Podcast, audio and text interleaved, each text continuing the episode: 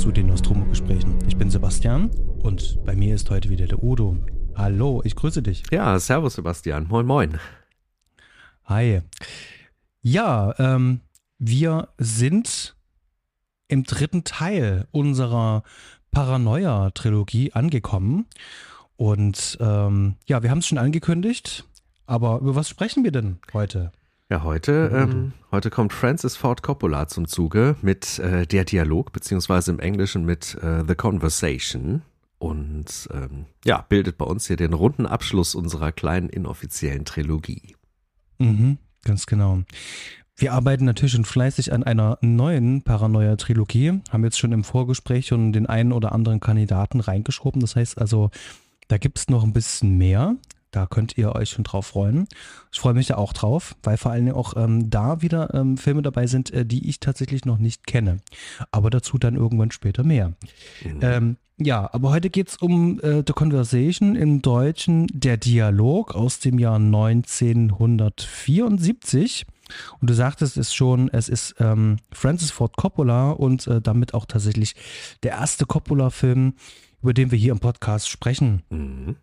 Und du hast mir ja schon gesagt, dass du erst sehr spät auf, über diesen Film gestolpert bist. Wie ja. ist denn so deine, deine ähm, ja, Beziehung zu diesem Film? Wie bist du denn da aufmerksam geworden und wie ist deine Erfahrung? Das kam bei mir wirklich im Zuge von, äh, von einer großen Reihe von, von Verschwörungsfilmen, äh, die ich mir reingezogen habe, wo ich einfach unglaublich Bock auf dieses, dieses Thema hatte. Und äh, der, ist, der ist mir da immer wieder aufgeplöppt und auch empfohlen worden. Und ich habe den in verschiedenen Listen gesehen und ähm, habe mir den dann irgendwann einfach vorgeknöpft. Also ich habe gerade nachgeguckt, das war 2018, also wirklich noch gar nicht so lange her, ähm, dass ich dem Film das erste Mal begegnet bin. Und ja, der hat mich gleich eiskalt erwischt. Ich glaube, ich habe den in einer Reihe geguckt mit auch solchen Sachen äh, äh wie eben Blowout oder Klute oder ähm, ähm, ne, also allem drumherum. Da äh, habe ich mir auch von Pecula irgendwie noch den einen oder anderen reingezogen. Und ja, dieser hier, der passt ja auch ganz, ganz perfekt da rein. Gerade, gerade, mhm. wenn man in Richtung Blowout schielt. Ähm, wie war deine erste Erfahrung? Ich habe gehört, du hast den Film weit, weit früher gesehen als ich. Ja, ähm, das muss irgendwann so 2010 gewesen sein. Mhm. Der lief ja damals bei Arte. Und da habe ich ihn sehr fasziniert ähm, mir angeschaut. Und ich glaube, schon ein Jahr später kam dann auch schon die, die Studiokanal Arthouse äh. Collection schon raus, die wir beide auch besitzen. Du hast die DVD, ich habe die Blu-ray davon. Und ja, da habe ich den Film das erste Mal gesehen und tatsächlich aber auch das letzte Mal. Denn ich wollte mir immer diese Version kaufen und meistens war sie mir zu teuer und dachte mir, das wird schon irgendwann günstiger werden. Ich habe sie mir jetzt in Vorbereitung für diesen Podcast tatsächlich ähm, aus Britannien bestellt, weil sie da günstiger ist. Ah ja. Mhm.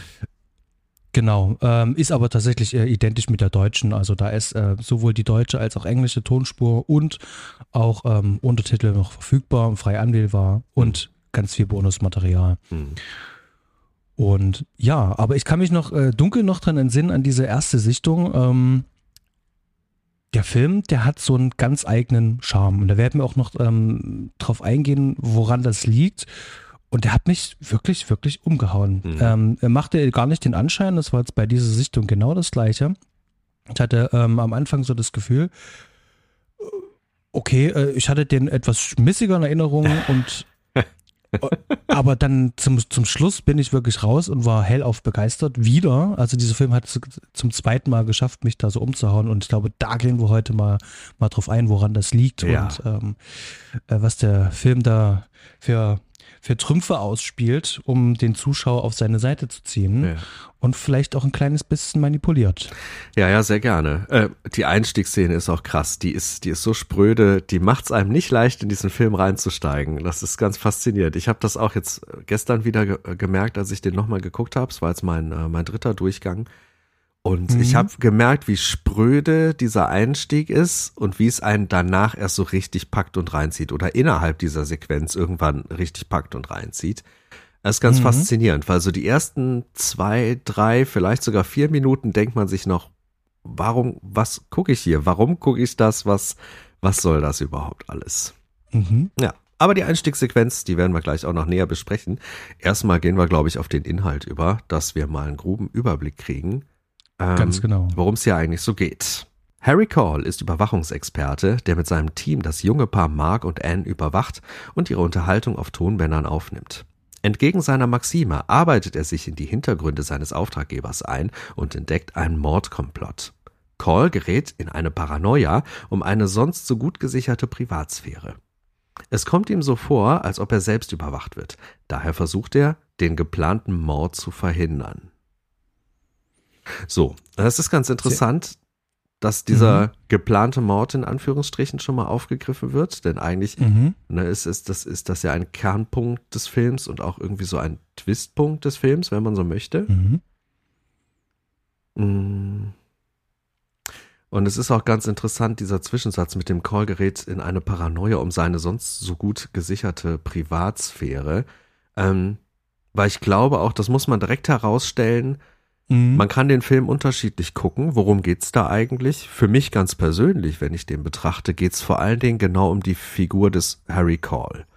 Um, ja. um ihn, um sein Seelenleben, um, um seine Psyche, um seinen Zustand, um seinen Wahn vielleicht sogar. Ähm, ich glaube, das ist hier, hier absoluter Kern des Films. Und der Rest ist eine spannende, gute, solide, interessante Rahmenhandlung aber ich glaube, mhm. Kern ist wirklich, wirklich ähm, die Charakterstudie von diesem Mann. Wie hast du das empfunden? Mhm. Also das geht mir auch so und in meinen Notizen habe ich ja auch ähm, unterlegt, dass der Film vor allen Dingen das Thema Einsamkeit ähm, hier behandelt. Und das ist eigentlich äh, dem Film überschrieben. Ähm, Francis Ford Coppola hat ja schon, als er sehr jung war, ähm, mit einer Bolex äh, 16mm Handkamera und seinem Onkel als Darsteller, hat er schon mal einen Kurzfilm gedreht. Mhm. Ähm, ähm, Cigar heißt der. Mhm. Und das ist in dem Fall auch so eine Art Charakterstudie von einem Mann, der jeden Tag immer, immer wieder die gleichen Dinge halt tut und in seinem, seiner kleinen Welt, in seinem kleinen Kosmos lebt. Und diese Idee hat er mehr oder weniger einfach weitergesponnen mhm. und ähm, auf Harry Call hier übertragen. Mhm. Und ich finde, das sieht man dann schon, also da diese Parallele, dass äh, einem, also dass dem Coppola dieser Charakter so, so vertraut war und er wollte mehr über ihn rausfinden. Und das hat er in diesem Film wunderbar geschafft. Und ähm, ich glaube, die, die 70er ist ein, eine tolle Zeit ähm, für so eine Paranoia-Stoffe. Mhm. Und dann hat sich wahrscheinlich das eine mit dem anderen sehr gut befruchtet. Du hattest gesagt, ähm, der Film hat eine Inspirationsquelle. Mhm. Schon wieder, wie bei Blow Out, mhm. nicht Blow Up. Richtig, Anton Jonis Blow Up hat hier wieder mal Pate gestanden und man muss ja auch sagen, also der Film ist relativ spät hier entstanden, der Dialog und das Drehbuch war viel, viel früher fertig und mhm. ähm, wenn man das nicht weiß, dann gerät man schnell in die Falle, dass man denkt, mit dem Watergate-Skandal und den ganzen Filmen äh, in den 70ern drumherum, die da so rausgekommen sind, was ja wirklich viele Paranoia-Filme, viele Abhörfilme und so weiter sind, ähm, dass das da in einem Fahrwasser mitschwimmt und sich quasi auch auf diesen Watergate-Skandal und ähm, aktuelle Zeitungsartikel aus der Zeit und sowas irgendwie, dass das darauf fußt. Das ist aber gar nicht der Fall. Das Drehbuch ist so viel früher fertiggestellt worden und hat eben ähm, Blow Up wirklich als als großes Vorbild davor stehen und dann sind da noch diverse andere Dinge reingeflossen. Der hat sehr viel recherchiert, was diese Abhörmechanismen, Instrumente, was die Technik angeht. Ähm, und äh, dann ist genau die gleiche Technik wirklich dann bei dieser Watergate-Affäre auch genutzt worden parallel. Aber das war eigentlich eher ein Zufall. Das ist ganz faszinierend. Ähm, mhm. Aber um zurückzukommen, ja, also Blowout und der Dialog, die beziehen sich beide äh, auf dieses große Vorbild von Antonioni und das merkt man dem Ganzen auch an. Es gibt viele Parallelen zwischen Blowout und der Dialog. Also Dinge, die ähm, ähnlich gedacht sind, ähnlich Hand und Fuß haben, aber sehr unterschiedlich gemacht sind, sehr unterschiedlich umgesetzt sind, weil äh, De Palmas Handschrift und hier äh, De Coppolas Handschrift und die Handschrift sämtlicher Beteiligten doch sehr mhm. stark voneinander abweichen. Das auf jeden Fall. Und da werden wir auf jeden Fall auch gleich noch mit eingehen, ähm, wie er es gemacht hat. Mhm. Und was ich mal vorweg äh, geben kann, ähm, also er fühlt sich zwar nicht wie so ein ähm, Filmstudent-Film äh, an, aber es sind halt ganz viele Dinge drin, ähm, die sind so klassisch Lehrbuch. Mhm. Und ähm, er arbeitet viel mit der Form, egal auf Bild- oder auf Tonebene, die ist wichtig, ähm, für, damit dieser Film gelingt. Mhm. Also es geht tatsächlich nicht nur um das Gefühl, sondern nutzt tatsächlich auch die ganze Form, um diesen Film so passgenau zu machen, dass das stimmt. Da gehen wir gleich noch mit drauf ein. Gerne. Gerne. Wir wissen jetzt, um was es geht. Jetzt brauchen wir eigentlich nur noch ein paar Leute, die da mitspielen. Wir haben schon drüber gesprochen. Ähm, Gene Hackman haben wir schon erwähnt. Der spielt da mit. Naja, und, also er spielt ja nicht einfach nur mit. Also es ist schon so, dass man merkt, das ja. ist ja kein großer Ensemblefilm. Also ich würde mal sagen, mhm. gefühlt sind 80 Prozent Gene Hackman und dann gibt's noch die anderen. also er hat ein sehr einnehmendes Wesen und ja. ich habe sehr lange keinen Gene Hackman-Film mehr gesehen mhm. und habe wieder festgestellt für mich, ich muss unbedingt wieder äh, mehr Gene Hackman-Filme sehen. Ja, der ist gut. Ähm, ja. es, also ich, der ist so intensiv und der ist so echt und ich nehme ihm die Rolle ab. Ich sehe nicht mhm. Gene Hackman, sondern ich sehe Harry Call da mhm. drin. Ja, und er macht das so gut. Äh, man, wenn man ein bisschen sich ins Hintergrundmaterial einarbeitet, muss man auch sagen, dass er hier wirklich eine wahnsinnige Performance abliefert, weil also das, was er hier darstellt, so überhaupt gar nicht dem entspricht, wie Gene Hackman eigentlich wirklich ist. Und ich glaube, mhm. ähm, also ich hatte viel davon gelesen, dass er, dass er auch Probleme hatte am Set mit dieser Stimmung, in die er sich da immer reinarbeiten musste, dieses völlig isolierte, dieses schon leicht asoziale, paranoide Note halt drin, ne, dieses ähm, völlig in sich gekehrte, verlogene, abgeschirmte. Das, das ist schon Wahnsinn, wenn man das dann Tag für Tag vor der Kamera so aufrechterhalten muss und eigentlich als Mensch so komplett anders tickt. Da habe ich Respekt vor und das hat er hier sehr, sehr gut gemacht. Ähm, mhm. Und ich kenne auch diverse Gene Hackman-Filme, aber bei ihm ist das ja ganz spannend. Er hat so unfassbar viel gemacht, wenn man sich da mal durchblättert, wie viel man da nicht kennt, ist äh, auch sehr beeindruckend. Ich glaube, da geht einem der Stoff, wenn man daran will, so schnell nicht aus. Das, das sehe ich auch so. Mm, ich glaube, sonst erwähnenswert sind vielleicht noch drei oder vier Namen. Also ähm, John Cazell muss kurz Erwähnung finden. Der ist ja auch ein Wiederholungstäter hier äh, für, für Coppola. Ähm, ja. Die haben unglaublich viel zusammen gemacht. Ähm, dann finde ich hier auch sehr auffallend, sehr einprägsam ist Alan Garfield, der zwar mhm. gar nicht mal so einen langen Auftritt hat und gar nicht mal so eine entscheidende Rolle spielt, aber der ähm, vielleicht hier neben Hackman am meisten im Kopf bleibt mit seiner Performance, mit seiner Rolle, ähm, weil er irgendwie was sehr Besonderes hat und auch ein bisschen raussticht aus, aus den anderen, von der Art, wie er, wie er ist, durch das eher Offensive, durch das eher ähm, Soziale. Zumindest wirkt es so. Also das, ich finde, der, der hat da so ein bisschen eine Sonderstellung äh, in diesem Film. Mhm. Ähm, Cindy Williams würde ich noch erwähnen, die, äh, ja. die hier auch sehr einprägsam spielt, die auch nicht viel Screentime hat. Also äh, es geht zwar um sie im Kern und man sieht sie auch immer wieder in, äh, in, in, in äh, Überblendungen auf diese, diese Einstiegsszene oder auf verschiedene Winkel von dieser Einstiegsszene. Man sieht sie auch später nochmal auftauchen. Aber sie macht hier wirklich eine sehr gute Performance.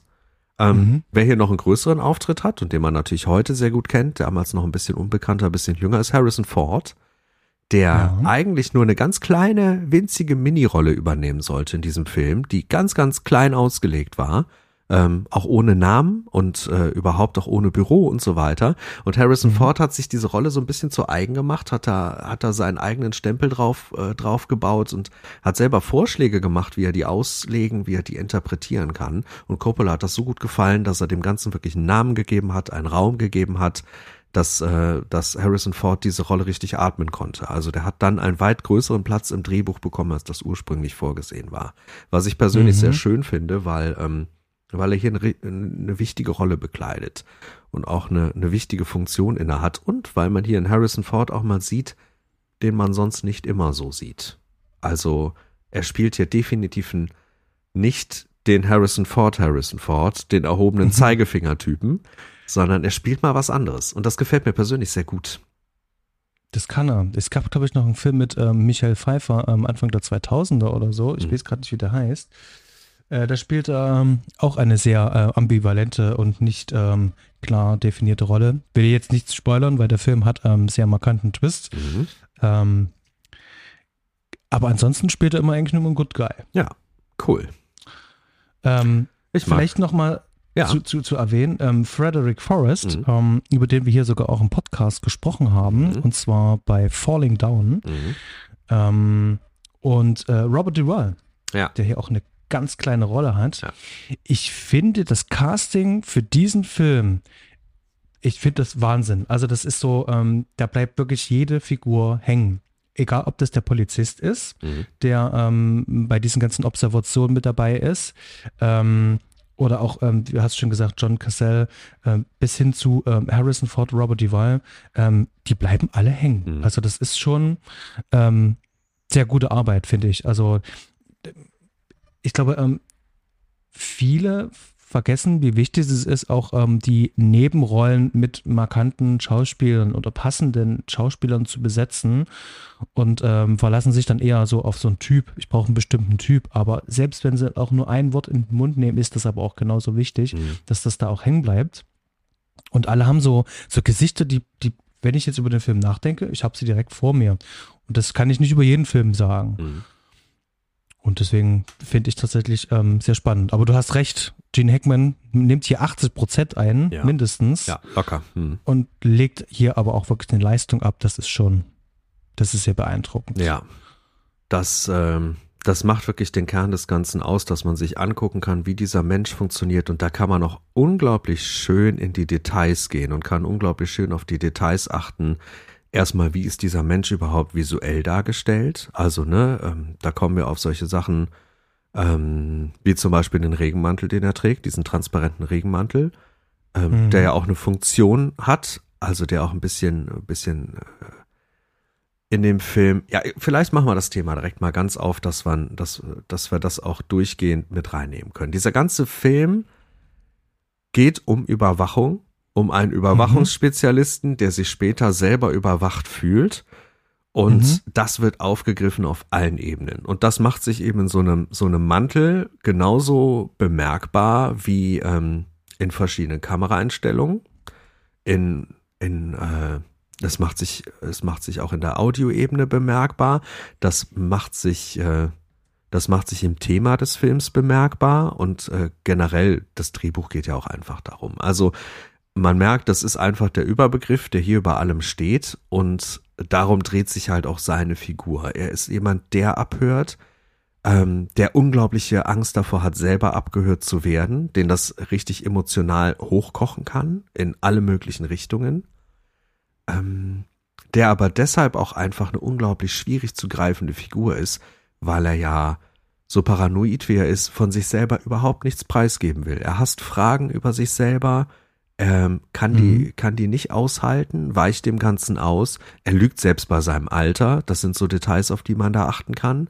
Also mhm. ähm, das ist sehr groß angelegt darauf, dass man wirklich versuchen kann zu ergründen, wie Harry Call funktioniert. Und selbst der Name ist ja auch nochmal so ein kleiner Dreh. Call ursprünglich mal geschrieben mit C-A-L-L. Ähm, mhm hat sich dann durch, ein, durch einen Tippfehler auf Call mit C-A-U-L äh, umgewandelt fürs Drehbuch. Aber selbst da merkt man schon den Ursprung des Gedanken zu dem Namen. Ja. Also, dass, äh, dass, dass selbst da äh, Wert gelegt wurde auf dieses Überwachungsthema. Das, das zieht sich komplett durch und ähm, ich glaube, dem werden wir heute im Gespräch noch einige Male begegnen, auf welche mhm. Arten wir das hier entdecken können in der Dialog. Das ist spannend du bist ja schon gleich aufs Drehbuch mit eingegangen und da würde ich gerne gleich ein bisschen ähm, ähm, verweilen, denn ich finde die Struktur vom Drehbuch ähm, sehr klassisch. Ähm, und trotzdem fühlt sich dieser Film irgendwie frisch an, ein bisschen anders an. Mhm. Er hat ganz klar äh, das unterteilt ähm, in, in drei Akte und hat vor allen Dingen auch noch einen Plot-Twist. Ähm, für die Leute, die jetzt äh, den Film noch nicht gesehen haben und äh, gerne ähm, sich davon noch überraschen lassen wollen, ähm, am besten Pause machen, Film anschauen und dann hierher zurückkommen.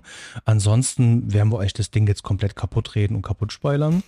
Ähm, ähm, vielleicht noch ähm, so als Hintergrund, ich habe den Film jetzt nur zum zweiten Mal gesehen und ich hatte ganz vergessen, dass es diesen Plot-Twist gab und der hat mich kalt erwischt. Und der Film bereitet das wirklich sehr gut vor. Es geht natürlich nicht äh, um den Plotfist. Also das, was ja äh, in der heutigen Annahme beim Filmschauen ja äh, mit drin ist beim Zuschauer, so von wegen, der Film muss unbedingt einen Plot-Twist haben und darauf ist alles sozusagen zugeschnitten, ähm, was ja mit Six Sense mehr oder weniger seinen großen Höhepunkt ja schon hatte. Und jetzt ist es ja eigentlich immer so, nein, äh, dieser Plot-Twist, der ist ähm, nicht äh, das Highlight des Films, aber es ist ein wichtiger Punkt, ein wichtiger Wendepunkt, der auch nochmal diesen Fall, diesen innerlichen Fall von Harry Korn sehr, sehr, sehr gut ähm, zeichnet. Und ich finde das wahnsinnig effektiv geschrieben. Und Coppola hat äh, seine Exposition geschickt, sehr gut geschickt ins erste Drittel mit reingelegt. Äh, manchmal nimmt man es dann doch wahr. Also mir ging es schon so, dass ich die Exposition dann doch sehr bewusst wahrgenommen habe. Er versucht einzuweben. Das gelingt ihm manchmal ganz gut, aber da gibt es halt auch wirklich Sachen. Ich denke so, okay, äh, ja, ähm, ich, ich, ich verstehe das. Zum Beispiel dieses Telefonat in seiner Wohnung mit dem Vermieter. Ja, das fühlt sich ein bisschen fremd an. Also das ist ja kein Telefonat, was man wirklich mit einem Vermieter führen würde. So in der Art, in der Form. Da geht es reineweg um diese Informationen, dass uns als Zuschauer mitgeteilt werden soll, dass er es überhaupt nicht mag. Du meinst, ähm, Du meinst dieser Anruf, wo es auch um die Karte ging und äh, dieses mhm. Geburtstagsding. Das kann ich sogar noch mal einen Ticken ausführen. Ähm, es gab eine weit längere Schnittfassung, wie das so oft bei Filmen ist. Die ging irgendwie, ich glaube, aus dem Kopf raus über vier Stunden irgendwas, keine Ahnung. Und mhm. ursprünglich ähm, war das mal so, dass er ähm, von diesem Haus, ich glaube, wo er sein Apartment hat, von dem ganzen Haus mal der Vermieter war. Also, äh, oder angelegt war als, ich glaube, Eigentümer. Eigentümer muss es gewesen sein. Da gab es auch irgendwie mhm. Eigentümerversammlungen und so weiter. Da gab es eine ganze Menge Szenen mehr. Und äh, da sieht man anscheinend in einer dieser Szenen auch diese Frau, mit der er da telefoniert. Die hatte also mal eine, in der Ursprungsfassung mal eine etwas größer angelegte Rolle. Die später ist das alles rausgestrichen und rausgeschmissen worden. Und dann halt, wie du gesagt hast, einfach zu diesem Zweck noch genommen worden, äh, der jetzt, der jetzt am Ende übrig bleibt. Ich finde das auch mhm. persönlich ganz gut, dass das alles so reduziert ist. Aber ich fand es eine ganz interessante Randnote, dass diese Frau, ist es glaube ich, oder was ein Mann? Nee, also ich glaube eine Frau, ne? Ich habe das tatsächlich in der englischen Version nicht rausgehört. Okay, ähm, dass da auf jeden Fall diese Person eine eine größere eine größere Rolle mal inne hatte. Ja. Mhm. Das ist gut zu wissen. Mhm. Ähm, aber jetzt jetzt just in der Fassung, die uns hier vorliegt, ähm, mit ähm, was waren es 119 Minuten und 113 Minuten, mhm. Äh, ist es nichts weiter als äh, ähm, eine Exposition, ja. die uns ähm, zugespielt wird, damit wir ein bisschen mehr über seinen Charakter erfahren und da in die Tiefe gehen. Und wie gesagt, der Film macht das wirklich sehr gut und er, er zeigt auch die Arbeitsweise ähm, von Harry Cole, der ja ein Abhörspezialist ist und ähm, wohl eine Koryphäe auf seinem Gebiet ist. Und ähm, Lass uns mal über die Eingangsszene mal sprechen, mhm. weil das sind ganz viele Dinge, die ja dann eigentlich den Film auch durchziehen. Gerne. Ähm, ich habe mir hier so ein paar Sachen aufgeschrieben. Viele sind natürlich auch ähm, ganz klar, muss man sagen, ähm, audiovisuell. Mhm. Vom Drehbuch her finde ich das sehr geschickt, dass diese Szene, die wir am Anfang sehen, eigentlich mehr oder weniger den ganzen Film durchziehen wird. Mhm. Also, dass wir, das ist eine Abhörszene, die draußen spielt, äh, in San Francisco, in einem öffentlichen Park.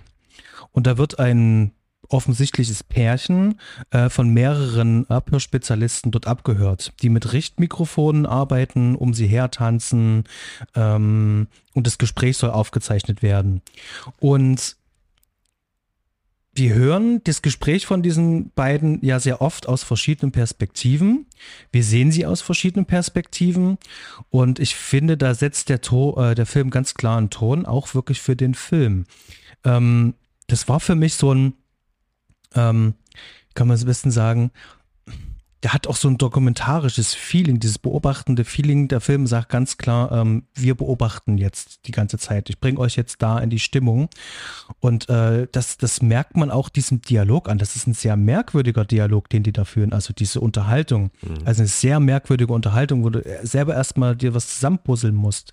Selbst wenn du dann irgendwann am Ende des Films diese, das gesamte Gespräch dann ja hast. Aber das gibt mir schon Rätsel auf. Das heißt also, der Film will sich nicht sofort äh, ähm, ähm, zeigen, sondern er spricht auch schon in Rätseln. Und das finde ich, das finde ich schon gut, weil du denkst die ganze Zeit, und du hast es vor uns im Vorgespräch so schön gesagt, was passiert ja eigentlich mhm. gerade? Wo bin ich ja eigentlich? Was ist das für eine Szenerie? Und mich würde tatsächlich interessieren, wie du das wahrgenommen hast. Also ging es dir da wie mir auch, ähm, dass ich wirklich dieses Gefühl habe, ähm, dass hier uns erstmal ein Rätsel, also sowohl im Drehbuch, im Text, aber als auch auf der Bildebene. Ja. Ging es dir da auch so? Ja, auf jeden Fall. Man merkt direkt, dass, dass man hier ein Puzzle vor sich ausgebreitet hat und das macht äh, macht der Film ja auch in der Form schon relativ deutlich, indem man erstmal quasi dieses Wimmelbild von diesem Platz sieht und dann wie auch bei einer Überwachungskamera, das wird uns noch häufiger begegnen, ja. dann so ganz langsam äh, da reingezoomt wird und man den Fokus findet und auf diesem Pantomim geleitet wird, der ja auch so die beweglichste Figur in dem ganzen Spiel ist und man dann erst den Harry auch bemerkt, als allererstes mal als, als, als Protagonist, äh, der, der, der eigentlich gar nicht da von diesem Pantomim angespielt werden möchte. Ähm, mhm. Und dann kommen diese ganzen Schnipsel, ne? Dann kriegt man diese verschiedenen Blickwinkel zu spüren, dass das, dass das drei Richtmikrofone sind, die ja auch wie, wie von Scharfschützen gelenkt werden, was auch schon ganz komisches Gefühl äh, in einem ausbreitet. Und man dann auch noch sieht, okay, da ist auch noch einer mit dem Stöpsel im Ohr, da ist auch noch einer mit dem Stöpsel im Ohr ähm, was passiert ja eigentlich gerade? Wie viele sind das? Wird jetzt nur dieses Pärchen überwacht? Also man stellt sich, finde ich, beim ersten Mal gucken total viele Fragen. Und mir ging das jetzt selbst beim dritten Mal gucken noch so, dass ich ganz viel versucht habe, auf diese Wimmelbild-Details zu achten. Was da noch mhm. alles im Hintergrund passiert? Wo sehe ich diese Leute? Wo sind die Abhörspezialisten? Ähm, warum ist jetzt aus dem Winkel das Gespräch nicht so gut zu hören? Warum geht's jetzt auf den Winkel? Und fand ich total faszinierend und ging mir äh, sehr so. Das, das, das weckt mein, mein Detektivgehen. Äh, ich liebe sowas, wenn man das, wenn man, wenn man da richtig reintauchen kann und wenn einem das in die Hand gegeben wird, äh, dass man auch selber da irgendwie einen Anteil hat, obwohl das vielleicht in der Szene noch gar nicht so ist. Man kann da nicht schon mhm. alles entschlüsseln, aber man hat das Gefühl, man könnte schon was entschlüsseln. Und man hat auch die ganze genau. Zeit das Gefühl, oh fuck, mir könnte hier was entgehen. Mm, und ich finde es äh, von der Art der Inszenierung, du hast schon ein paar Sachen gesagt, äh, Überwachungskamera, ähm, also das ist sehr geschickt gemacht. Es ist schon, man, man braucht vielleicht am Anfang gerade dafür ein bisschen Sitzfleisch, sage ich jetzt vorsichtig. Ähm, denn wir haben einen sehr langen Tracking-Shot mit einer Telezoom-Linse, die ganz langsam in dieses Geschehen wirklich reinzoomt und dann die Person folgt. Was, äh, äh, was aber auch super hm? spannend ist, dass man hier dann ein Longtake zum Einstieg hat und da kommt jetzt wieder so eine Parallele zu De Palma, aber eben mhm. komplett anders, als das ein De Palma machen würde. Fand ja. ich super spannend und musste ich gleich dran denken denken. Ähnliche Idee, vollkommen anderer Ansatz. Exakt das. Ähm, dieses, ähm, vor allem dieses ähm, mit, mit einem Telezoom irgendwo ranzoomen, das hat ja automatisch wirklich genau auch dieses Überwachungsfeeling. Und ähm, ich finde das äh, so geschickt gemacht, dass der Film das vor allen Dingen auch nochmal später mehr oder weniger erklärt. Es gibt eine Szene dann später mal noch, wo der auf der Messe ist wo wir dann diese Charakteristik dieser Kameras dann auch nochmal sehen können. Und ich finde das spannend. Der Film erklärt sich da an der Stelle dann nochmal selber. Ähm, was auch noch spannend ist, wir haben hier ganz viele Soundartefakte, die wir hören auf der Tonspur. Und ähm, der Film legt hier an dieser ersten Szene eigentlich schon ganz klar ähm, fest, äh, welche stilistischen Mittel er insgesamt nehmen will, also wie er arbeiten möchte und wird. Dass der Ton wichtig ist und dass äh, die Kamerabewegung wichtig ist um, und, und weniger die Ausleuchtung oder irgend sowas, sondern es ist tatsächlich einfach nur dieses Mechanische, dieses Detektivische. Und ich habe es auch gerade erwähnt, es hat was Dokumentarisches. Mhm. Das hat so einen, so einen ganz spröden Charme. Es ist nicht überstilisiert. Und das soll es auch nicht. Und das, das, das hat so seinen ganz besonderen Reiz. Und dass er das auch so durchzieht. Ähm, normalerweise würde man jetzt erwarten von jemandem wie Coppola, der dreht in CinemaScope alles und das hat so einen ganz klaren ähm, äh, Hollywood-Look. Gar nicht, überhaupt nicht. Der äh, Film hat schon fast was Europäisches, was Französisches, hat er eigentlich schon so von seinem Look. Und ähm, erinnert dann eher ähm, an Filme der Nouvelle Vague, aber äh, nicht an klassisches Hollywood. Und ich glaube, das ist ähm, dieser einer von den letzten Mitausläufern des New Hollywoods, wo, ähm, wo wirklich sehen kann, ähm, Francis Ford Coppola hat hier ganz klassischen Vertreter noch in der ähm, äh, hoch fast Endphase des äh, New Hollywoods hier abgeliefert, finde ich. Ich, das ist meine Beobachtung. Ja, absolut. Dem würde ich völlig zustimmen. Und also mir persönlich ging das sogar so, dass ich fast dachte, der Film sieht ein bisschen deutsch aus, aber halt so in die Richtung äh, Roland Klick zum Beispiel, ne? Sowas, dieses spröde, mhm. dieses ganz spröde, nüchterne, etwas runtergekommene, dieser Industriescharm. Und der wird hier, also der wird hier sehr gut ausgespielt in diesem Film, rein visuell. Wahnsinn. Wirklich, mhm. wirklich schön anzusehen und auch erfrischend anders. Mhm. Ja. Was mir in dieser Eröffnungsszene auch noch eingefallen ist, hat es jemand in unsere Notizen mit reingeschrieben. Mhm. Ähm, und wir hatten das auch schon, wir haben dieses ähm, Suchbild. Ja. Ne? Wir müssen uns unsere Informationen zusammensuchen. Und es hat wirklich ähm, drei Einstellungen gebraucht, bis ich denn dieses Bild, dieses ähm, City Paris, ähm, entschlüsselt habe. Mhm. Und das ging nur, indem uns irgendwann in einer halbnahen mal so eine von diesen ähm, Observierern, die auf diesem Dach da oben sind, mhm. gezeigt wird. Ja. Und erst dann sieht man in der Totale, dass da oben wirklich jemand ist. Mhm. Und vorher hat man es gar nicht gesehen. Und ähm, da hat der Film mich so wirklich ähm, so richtig vorgeführt und äh, am Ende so, okay, du musst hier sehr aufmerksam sein. Mhm. Weil am Anfang wirkt das wie so ein Schnittbild, wo du denkst, warum sehe ich das jetzt eigentlich? Mhm. Und erst bei der dritten Einstellung werden wir dann, wird uns dann klar gemacht, deswegen hast du es gesehen. Bitte sei äh, achtsam. Und das finde ich ganz gut, dass uns da Coppola gleich in die Hand nimmt und nochmal sagt, ähm, schaut euch das gut an. Ich habe hier ähm, viele Sachen im Detail drin. Ja, und Detail ist eben auch das Stichwort. Ähm, hier geht es um richtig viele Details. Und auch da sehe ich wieder eine Parallele zu, äh, zu Blowout, dass hier auch die Technik sehr ähm, im Detail gezeigt wird. Da hast du schon eine Szene genannt, dass einem äh, wirklich gezeigt wird, wie so eine Überwachungskamera funktioniert, aber das dann auch noch so geschickt im Drehbuch eingebaut, dass das direkt eine Funktion hat, dass er mit dieser gezeigten Technik auf dieser Messe auch direkt einer Figur versucht zu folgen und sie dann irgendwann verliert und sucht. Total geschickt gemacht.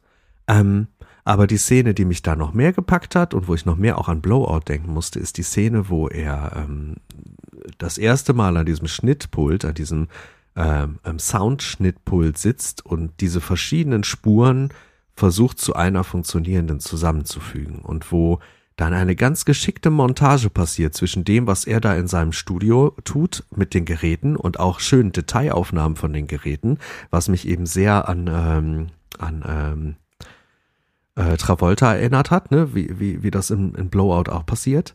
Ähm, und ja. dann geschickte Rüberschnitte zu diesen Kamerapositionen und dann aus diesen Blickwinkeln ähm, das Pärchen gezeigt, aber gleichzeitig auch mit Fotos gearbeitet, die dort an der Wand äh, hängen, die gleichzeitig aufgenommen worden sind an diesem Platz. Also wahnsinnig schön äh, die Technik spürbar gemacht für uns als Zuschauer, dass wir, dass wir da richtig eben da auch wieder in diese Detektivarbeit irgendwie an die Hand genommen werden, mit reingenommen werden und richtig Bock drauf haben, diese, diese fehlenden Stellen zu entschlüsseln und richtig Bock drauf haben, rauszu, rauszufinden, worum sich dieser Dialog, der titelgebende Dialog da überhaupt dreht. Und mhm. ähm, da hat er gefuscht.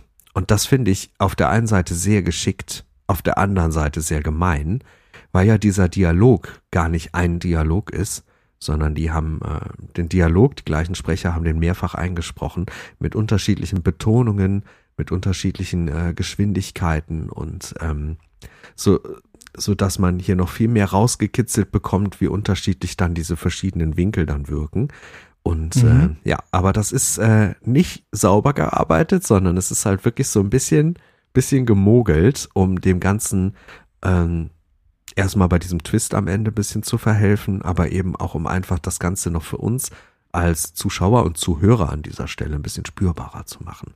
Ich mag das mhm. sehr gerne. Ist dir das äh, bei deiner ersten Sichtung schon so aufgefallen? Nee, mhm. überhaupt nicht. Und tatsächlich ähm, jetzt erst hier im Gespräch, wo du es mir sagst, ähm, ähm, wird mir das jetzt deutlich, dass du da absolut recht hast. Es ist mir nicht aufgefallen. Es ist eine Schlüsselszene, ist ja ganz am äh, ganz am Ende, als er dieses äh, gesamte Gespräch zusammengefügt hat und das auch in seinem Kopf nochmal so abläuft.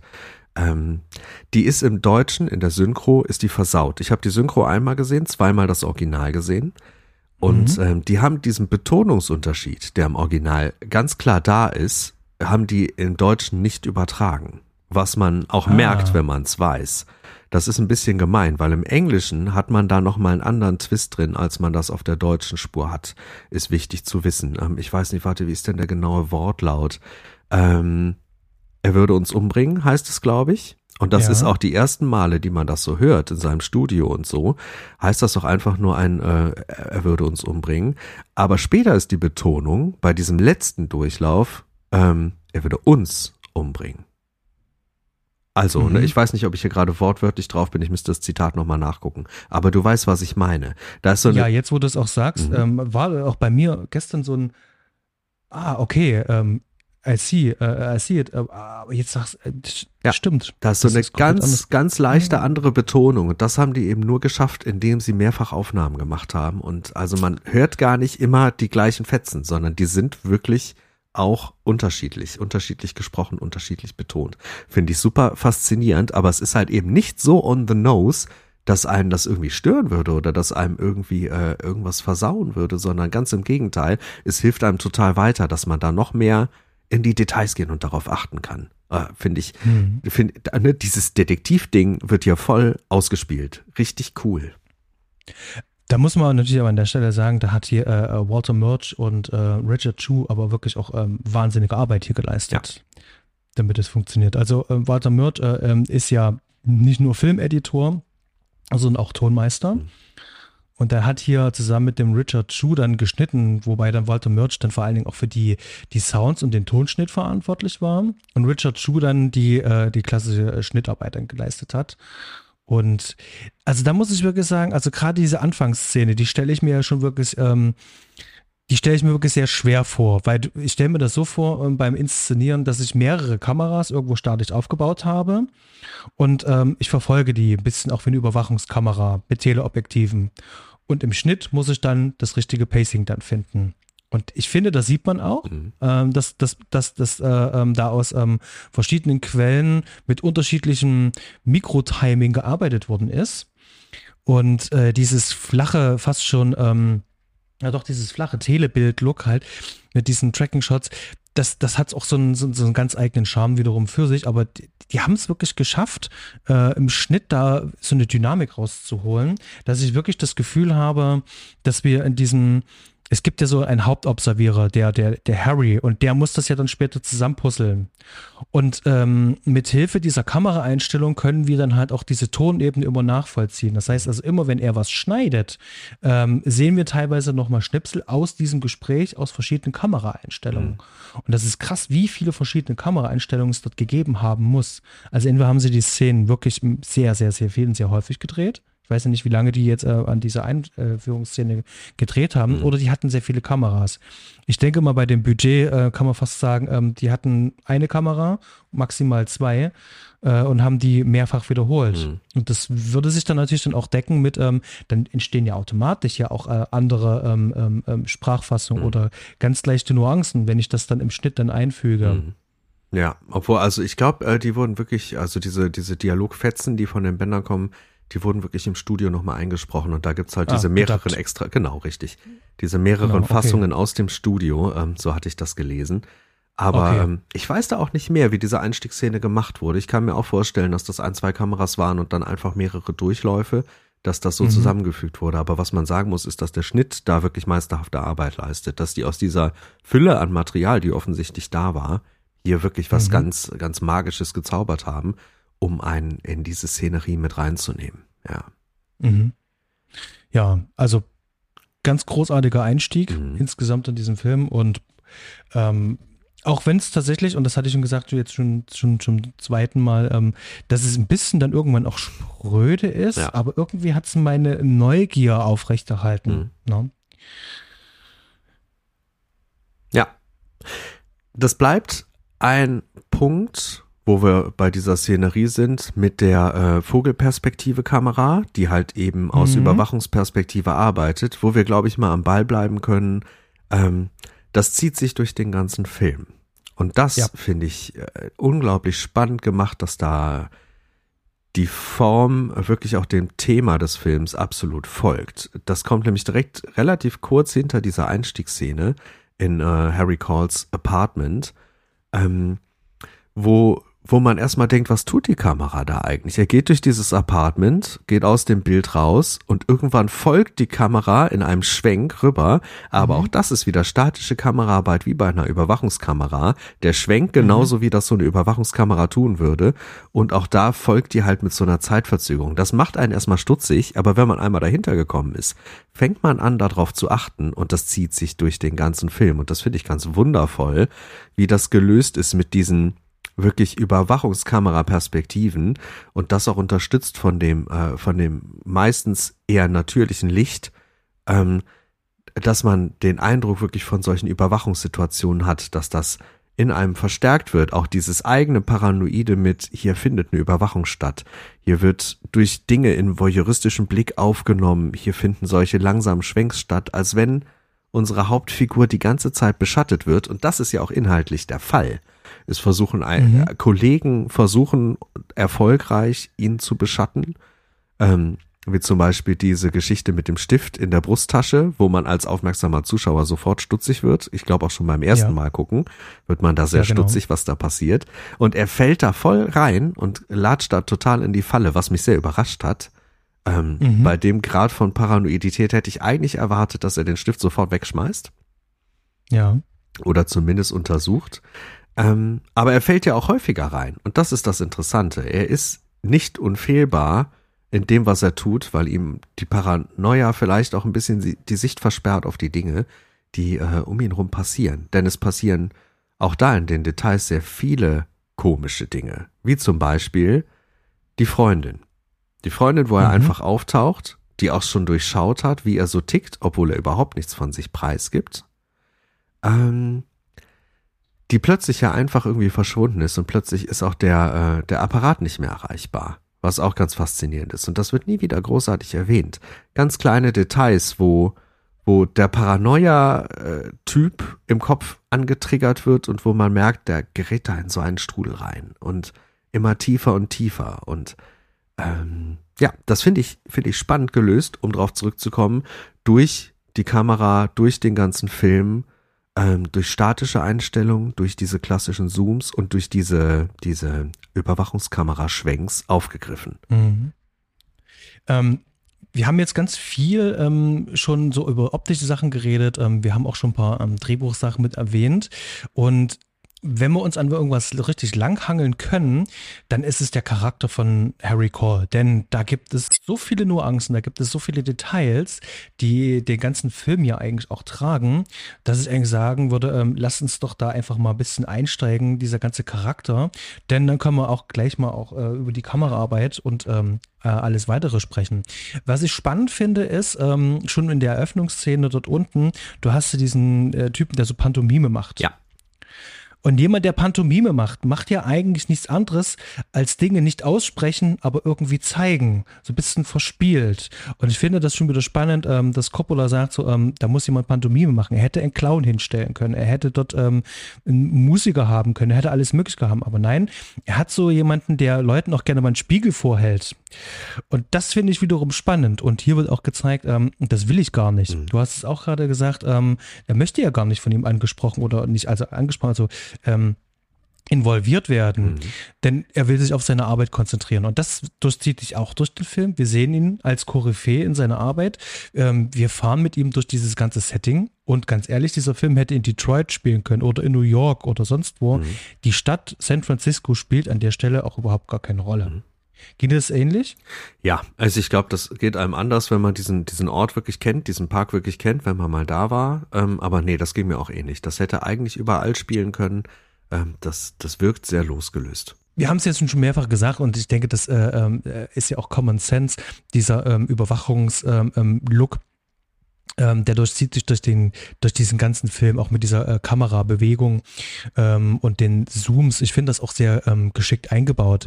Ähm, dass aber so Harry so äh, sozial zurückgezogen ist und so eine paranoide Grundhaltung hat, da lässt sich der Film wirklich sehr viel Zeit, um das, das die ganz, auf gesamter Lauflänge dann zu zeigen, bis es dann in der Schlussszene gipfelt.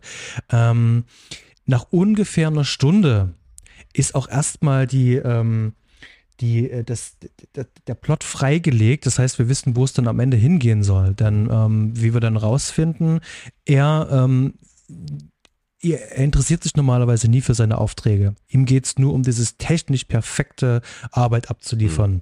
Und da hat er auch ganz viel Ehrgeiz. Aber der Inhalt der Gespräche, das Analysieren, das interessiert ihn nicht. Es scheint aber mal einen Vorfall gegeben zu haben, wo seine Arbeit dazu geführt hat, äh, dass eine Familie umgebracht worden ist. Mhm. Und das trägt er ähm, wie so einen Sack, so als Ballast, immer mit sich rum. Das zerfrisst ihn auch von innen. Ähm, Und ich glaube, das ist auch so ein wichtiger Punkt für die Charakterisierung, dass der halt auch sehr gebrochen ist. Ja, Schuld. Schon. Schuld ist da ein dickes Schuld. Thema. Ja. Mhm.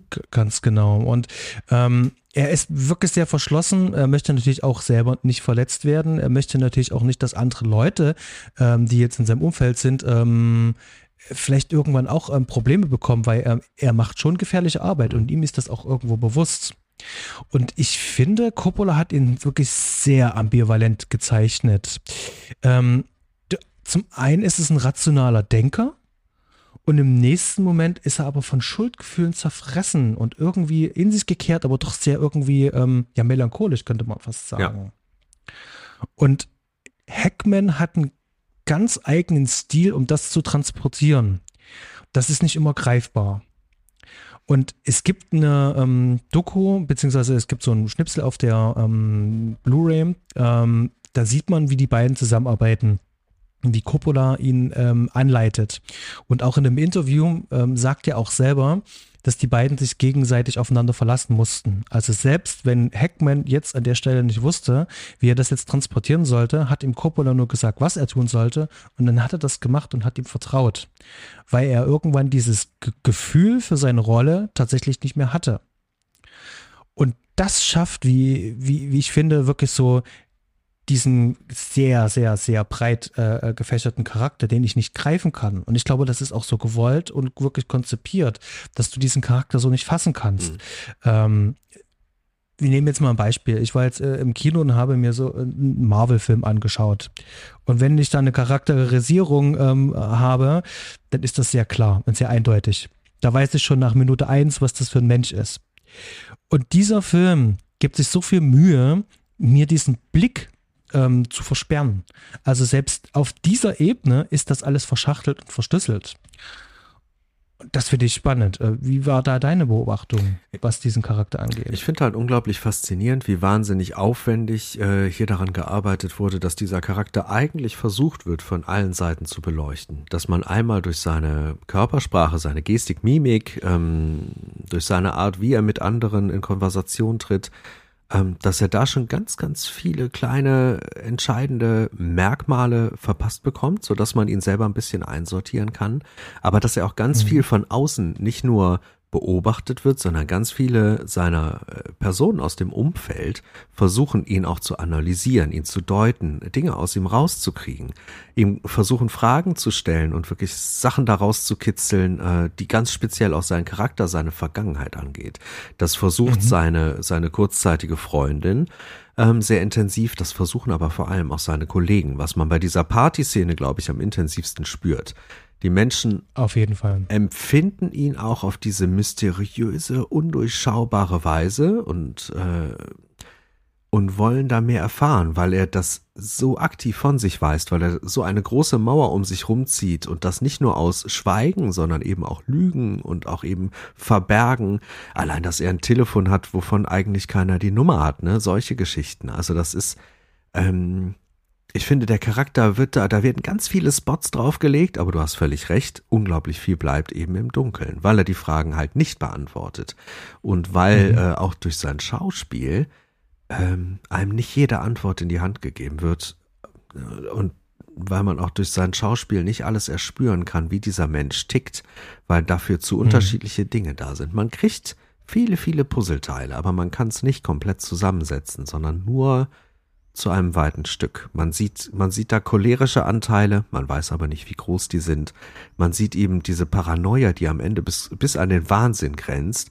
Man weiß aber auch nicht, wie weit das wirklich in ihm geht, wie, wie, wie sich dieser Wahnsinn in ihm ausbreitet. Man kann viel davon nur erahnen, ähm, aber ich glaube, das macht den ganzen Reiz auch wirklich aus. Und das macht auch den Reiz aus, diesen Film mehrfach zu gucken, um das noch ein bisschen mhm. mehr zu spüren und die Details zu greifen und zu finden und ähm, ja, ich finde das sehr beeindruckend, sowohl auf schauspielerischer Ebene als auch eben von Regie- und Drehbuchseite, was da auf die Beine gestellt wurde, um diesen Charakter mhm. zu formen. Ähm, was, was, was ich wirklich sehr spannend fand, ist, ähm, so klassische Regiearbeit ist ja auch dieses Staging und Blocking vorzubereiten. Mhm. Also wo stehen Figuren, wo laufen sie hin, ähm, dass dann die Kamera folgen kann. Und Coppola arbeitet mit so vielen Verfremdungseffekten, im Frame, ähm, also nicht nur auf Tonebene, sondern auch auf Bildebene, ähm, reibt es einen direkt unter die Nase. Und du hast ja schon diese, diese Szene angesprochen, äh, ähm, die Partyszene. Mhm. Und da gibt's, äh, ich sag's mal, den, den Folienshot. Mhm. Also wenn sich ähm, hier Alan Garfield, also der den Bernie ja spielt, äh, davon überzeugen will, ähm, Harry Call ähm, zur Zusammenarbeit zu bringen, dann ähm, steht Gene Hackman, also Harry, steht hinter einer Folie und macht irgendwas und redet noch ein bisschen ähm, und dann wird umgeschnitten.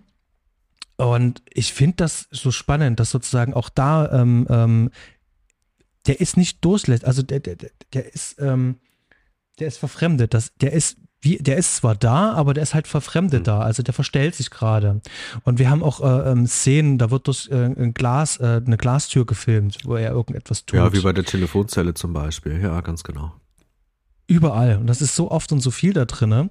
Und ähm, das verleiht diesem Film nochmal so eine, noch mal eine zusätzliche Wucht. Ja.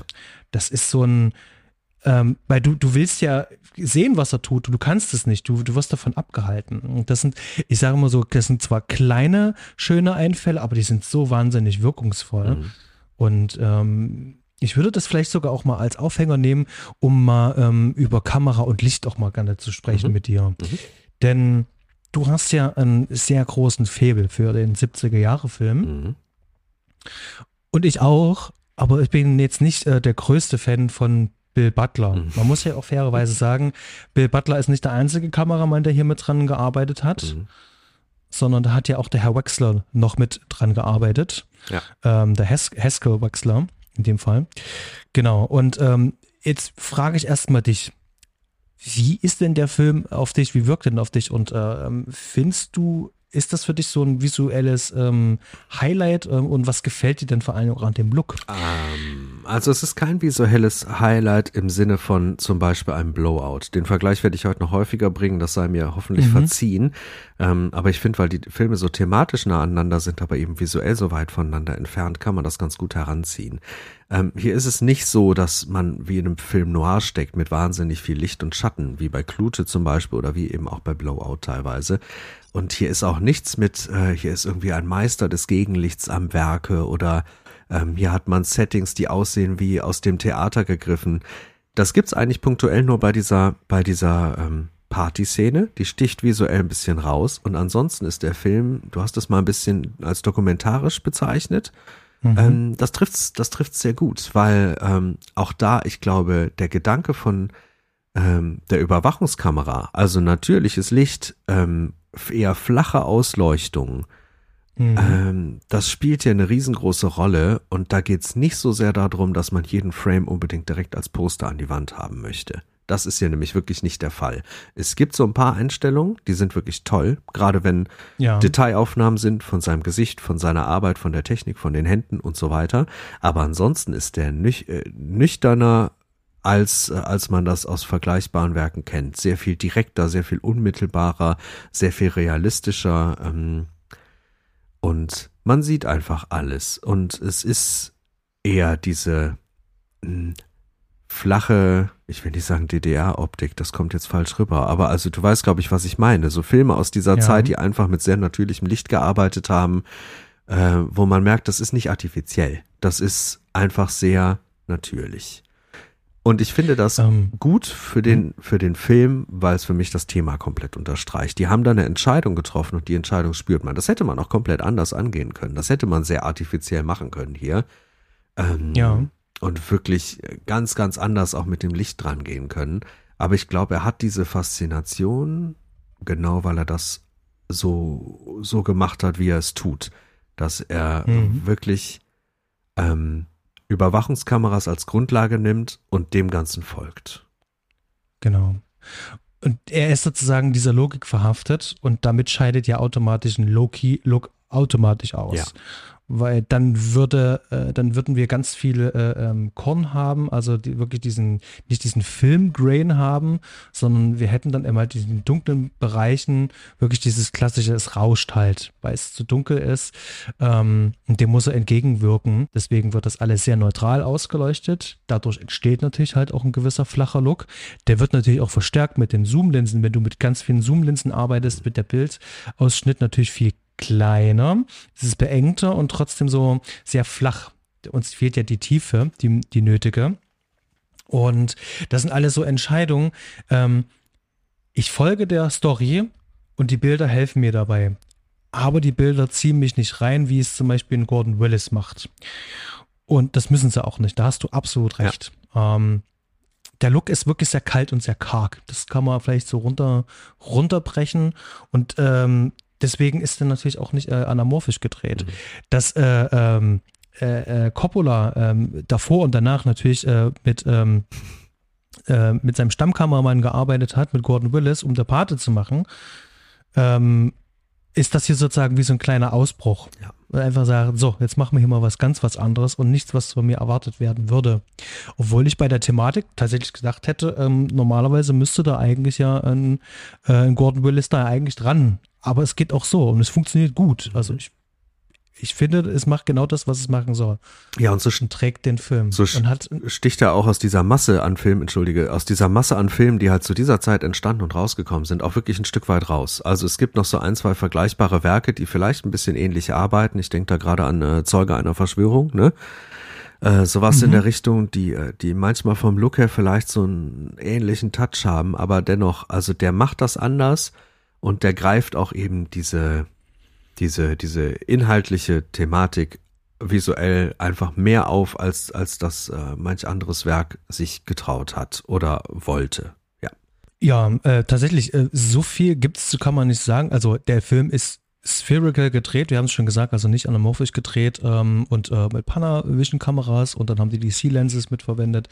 Ähm, also super neutral, ähm, und es ist zum Großteil sind es ähm, statische Shots ja. beziehungsweise ähm, Stativshots. Das sind meistens Schwenks vor allen Dingen ähm, und ganz wenige Dolly-Shots. Mhm. Ähm, also gerade oben in dem in dem in diesem ähm, Atelier, was das ist, also in diesem Studio, wo die da oben arbeiten, was ich übrigens ein großartigen Raum mhm. finde. Also ich würde dort oben, ich hatte sofort ähm, drei Ideen, was man dort oben alles machen könnte. Mhm.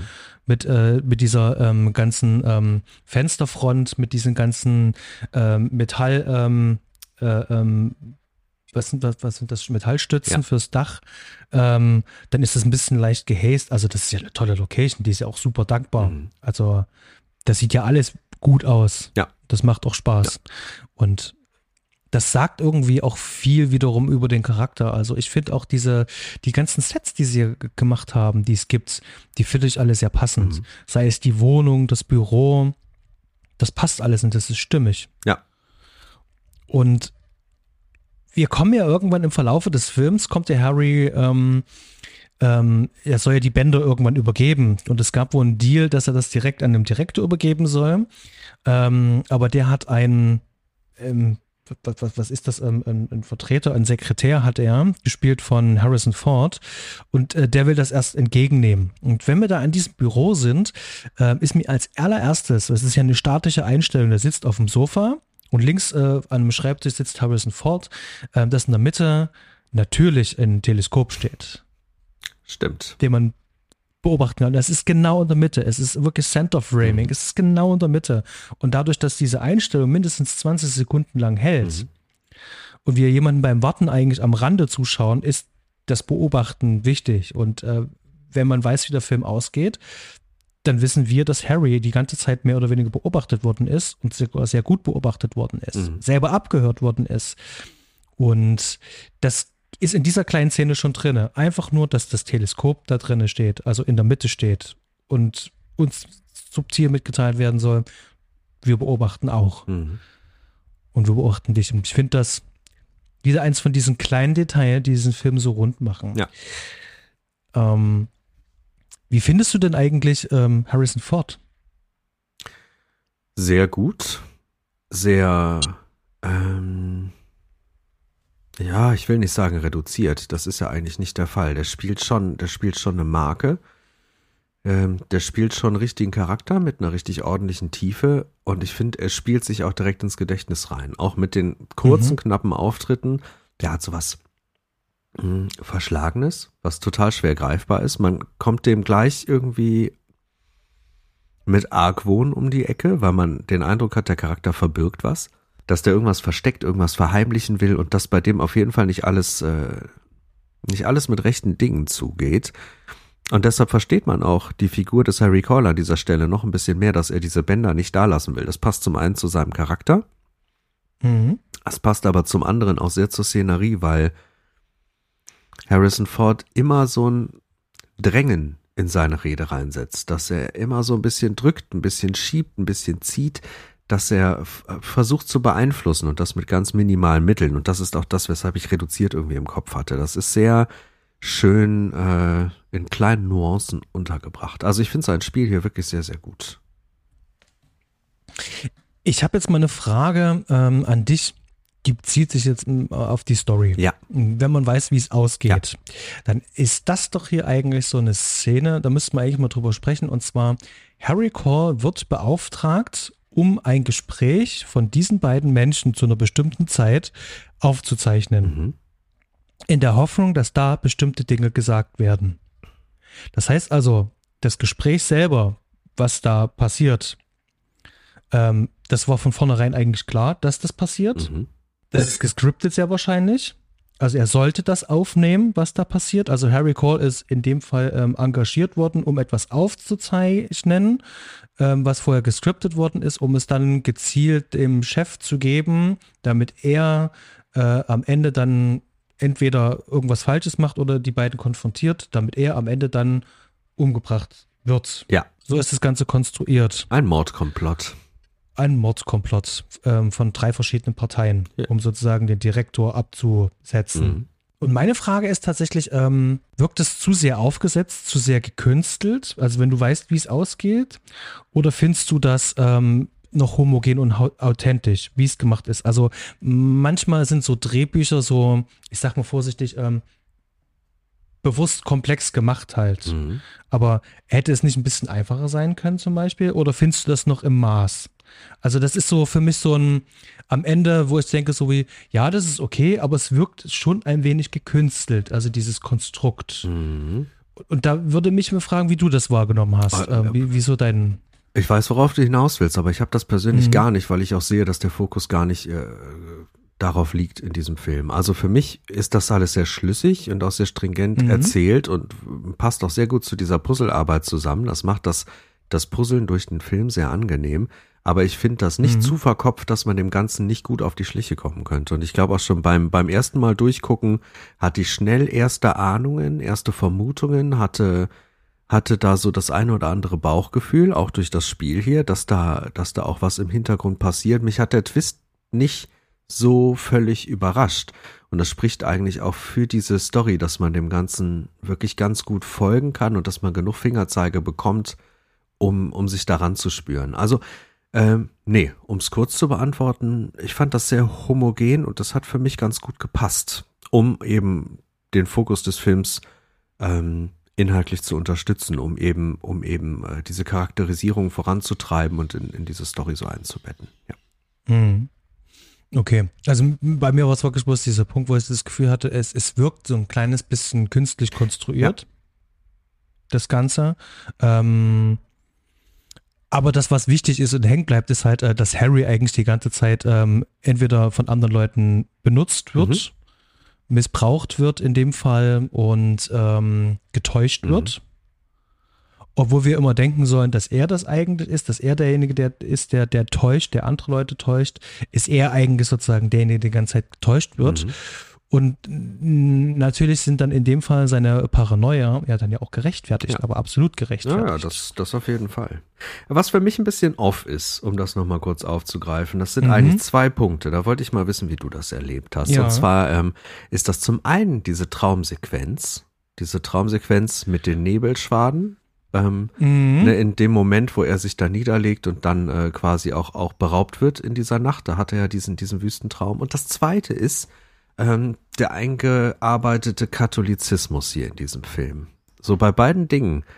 Ist dir das auch aufgefallen? Also auch, ich will jetzt nicht sagen unangenehm aufgefallen, aber ist es für dich auch irgendwie ein bisschen rausgefallen aus dem Film? Also der Katholizismus, ähm, der passt eigentlich zu diesem ambivalenten Charakter, mhm. sehr gut sogar. Ich finde, ähm, das, äh, das zeigt auch ein bisschen was ähm, im Sinne von, also Coppola möchte sagen, dass das eigentlich alles verlogen ist. Und er zeigt es in dem Film und er nutzt diesen Film. Der Film hätte es tatsächlich nicht gebraucht. Aber er wollte es unbedingt sagen. Und ich finde das auch sehr schön, wenn dann die Madonna dann halt am Ende dann trotzdem noch zerstört werden muss. Mhm. Also deutlicher kann man es nicht sagen. Ich finde das, ähm, gebraucht hättest du es tatsächlich nicht. Es fühlt sich nicht so sehr off an, aber ich habe die Message verstanden, die er mir sagen will. Ich finde sie gut, die Message. Mhm. Ähm, die Traumszene, ich fand sie ja persönlich ja irgendwie ganz cool, weil ich mag solche Szenen. Ähm, gerade wenn du nicht damit rechnest, ich musste auch an Sorcerer zum Beispiel denken, dann ähm, gerade im Schluss dann diese Fahrt durch die Wüste. Äh, ist ja auch so ein bisschen ähnlich. Mhm. Ich glaube, sie ist notwendig, die Szene. Die ist notwendig nämlich für genau das, dass wir wirklich noch glauben sollen, er möchte jetzt einen Mord an den beiden verhindern, den der Direktor ausüben mhm. könnte. Also uns nochmal bewusst auf eine falsche Fährte nochmal zu bringen. Dafür ist er drinne. Und ich bin dem voll auf den Leim gegangen. Mhm. Ich bin dem wirklich voll auf den Leim gegangen. Also gerade im Hinter Hinter vor dem Hintergrund, dass Harry eine Vergangenheit hatte, ähm, wo schon mal was passiert ist. Und er möchte, dass das nicht nochmal passiert. Und dafür ist die Traumszene nochmal da. So dieses, ähm, ich habe euch was zu sagen, ich will euch schützen. Ähm, und nur dafür ist sie da. Die ist nur für mich als Zuschauer da. Ähm, und es hat funktioniert, mhm. muss ich fairerweise sagen. Und mir hat es auch gefallen. Wiederum, ja, die, die, kann ein bisschen rausbringen, weil das ist die einzige Traumszene in diesem Film. Und deswegen fühlt die sich schon ein bisschen off an. Ich weiß, was du meinst, ja. Ja. Aber das, wofür sie da ist, ähm, das macht sie gut. Also das, also bei mir hat es funktioniert auf jeden Fall. Mhm. Ja, ich glaube, die hat mich auch nur rein, rein visuell ein bisschen rausgezogen, nicht inhaltlich. Da fand ich das vollkommen stimmig und auch sehr, sehr zuträglich halt für diesen Twist. Ähm, mhm. Aber so rein visuell hat sie mich ganz kurz rausgezogen und dann bin ich da langsam wieder reingekommen. Ich glaube, das liegt wirklich auch daran, dass auch da in diesem traumartigen viel mit dieser flachen Ausleuchtung gearbeitet wird, aber halt eben ergänzt um Nebelschwaden und Konsorten. Aber ähm, ich glaube, es hätte mich weniger rausgerissen, wäre das mal komplett abgewichen, sozusagen. Ähm, die Nebelschwaden, gut, dass du das sagst, ich weiß, äh, ich, ist dir das aufgefallen? Äh, das ist ein äh, extra äh, ähm, Layer, ja. also das ist sozusagen ja. drüber gelegt worden. Das ist nicht der Nebel vor Ort, sondern das ist ein Nebel, der drüber gelegt worden Ja, das ist auch, glaube ich, erst nachträglich zur Traumsequenz gebastelt worden. Das war ursprünglich mal anders geschrieben. Die haben ah, das, meine ich, nachträglich umgemudelt, damit das so reinpasst, ähm, weil das in dieser alten Drehbuchfassung und in dieser lang, langen Schnittfassung noch eine andere Funktion hatte an der Stelle. Mhm. Mhm. Das ist spannend. Mhm. Ähm, macht auch Sinn. Also das, ähm, das hätte ich den Film jetzt nochmal gesehen, hätte ich dir wahrscheinlich sogar so was ähnliches sagen können, ja. so von wegen, es fühlt sich an wie, ähm, da haben wir jetzt mal ein bisschen was gedreht und gebastelt, ja. weil durch diesen künstlichen Nebel, der nicht vor Ort gesetzt worden ist, sondern der als leer oben drauf gelegt worden mhm. ist, kann dies, wird, wird dieser Verdacht auf jeden Fall verstärkt, ja. definitiv. Ja, auch da muss man so ein mhm. bisschen an, an, an Serien aus dieser Zeit denken, so ein bisschen an TV-Geschichten mhm. aus dieser Zeit, wo häufiger mit solchen Layern gearbeitet wurde. Finde ich ganz faszinierend, die Entscheidung, aber ich verstehe das für den Film und an diese Stelle passt es inhaltlich wirklich auch sehr gut rein, ja. Mhm. Aber ich glaube, das ist so das Einzige, was mich ein bisschen, bisschen bisschen kurz gepikst hat, wo ich gemerkt habe, ah, das ist irgendwie anders als der Rest. Ne? Genau, äh, beim Katholizismus hatte ich auch diese Stelle im Hinterkopf, wo er da in diesem Beichtstuhl sitzt. Ähm, ja. Und auch, aber da, da, da, da wurde natürlich auch die, die, die Paranoia natürlich auch wieder ähm, äh, getriggert. Ja. Denn wer sitzt auf der anderen Seite? Ja. Den siehst du nicht. Auch der ist äh, ähm, verhüllt und das, das ist schon wieder äh, sehr charmant gelöst halt. Das, mhm. das, das passt. Das finde ich sehr gut. Ja, wo wir bei dem Charakter von unserer Hauptfigur gerade stecken, äh, da gibt's ja auch noch viele weitere kleine Details, die man, äh, die man finden kann. Und ein Detail dabei ist, ähm, ist äh, Musik. Und zwar mhm. ähm, ist er ist er Musiker mit einem Saxophon, mit einem ausgeprägten Hang zur Jazzmusik ganz offensichtlich und auch einem ausgeprägten Hang zu, ich glaube, gutem Sound und guter Technik. Der hat da, äh, glaube ich, was Schönes, vielleicht sogar selbst gebasteltes stehen. Ist ja so ein mhm. kleiner Technik-Tüftler. Tüftler. Auf jeden Fall sieht das sehr schön aus, was er da als Setup hat. Und ähm, ist mit seinem ist mit seinem Instrument wie versunken. Das kriegen wir. Ich glaube, ich habe jetzt zwei Stellen im Kopf, richtig? An zwei Stellen kriegen wir das zu sehen und zu er hören. spielt, ich glaube sogar, es ist sogar drei Sind sogar drei, ne? Ja, okay. Ähm, was ihn zum einen ja wirklich charakterisiert, was aber auch ganz viel mit der Stimmung des Films macht. Findest du nicht auch? Auf jeden Fall. Und ähm, ich habe in meine Notizen reingeschrieben, Mhm. ähm, dass das Saxophon hervorragend zu seiner Isolation passt, Mhm. aus verschiedenen Gründen. Also so ein Saxophon ist ja allgemein ja auch wirklich so ein Instrument, das verbinde ich mit ähm, sehr melancholischen, sehr ähm, Und was Introvertiertes, ne? Gen genau. Und äh, auch wenn du solierst, hat das immer so was, äh, wirklich so melancholischen Grundton. Was ich aber viel spannender finde, ist, er spielt ja Jazz. Er spielt ja zu Jazzplatten. Er spielt ja zu den Platten, spielt er ja das einfach das Saxophon. Mhm. Also er ist ja, und, und wenn, wenn Jazz was ist, dann ist Jazz eine Gemeinschaft, äh, Gemeinschaftssache. Jazz spielst du mit anderen Menschen zusammen und fühlst das und lebst das. Und hast automatisch auch ein Publikum um dich rum. Und selbst wenn es nur die Mitmusiker sind, aber das ist der Spirit vom Jazz. Mhm. Und was macht Harry? Er spielt zu den Platten. Das heißt also, dieses ganze Prinzip, was Jazz eigentlich ist, wird hier auf den Kopf gestellt. Und damit wird diese Isolation nochmal deutlich ähm, hervorgehoben. Also das ist mir sofort aufgefallen, dachte mir so, das fühlt sich sowas von off an. Wenn man natürlich sich mit Jazz nicht auseinandergesetzt hat oder wenn man Jazz nicht mag oder äh, nur am Rande davon gehört hat, dann kann man das gerne mal übersehen. Aber für mich ist das wirklich sowas, ähm, das ist so ein absolutes Unding. Das hat ja mit Jazz ja gar nichts mehr zu tun. Und es passt hervorragend zu diesen Menschen. Ich möchte nicht rausgehen. Ähm, ich möchte nicht mit Menschen interagieren, weil beim Jazz musst du dich ja auch mehr oder weniger, du sprichst ja durch dein Instrument Mhm. und du machst dich damit ja ähm, angreifbar, verletzbar auf einer musikalischen Ebene. Mhm. Du zeigst dann viel von, deiner, ähm, von, von deinem Inneren durch das Instrument und äh, dem verwehrt es sich ja, indem man es einfach nur für sich zelebriert und diesem Grundgedanken vom Jazz komplett entgegenspielt. Also das, das finde ich ähm, sehr spannend und natürlich passt dann auch dieses Instrument. Ähm, allgemein, ähm, die Musik ist ja eher, ähm, das ist ja ke- kein Classical Score, sondern das ist ja eigentlich größtenteils nur Piano Mhm. und Saxophon. Ja.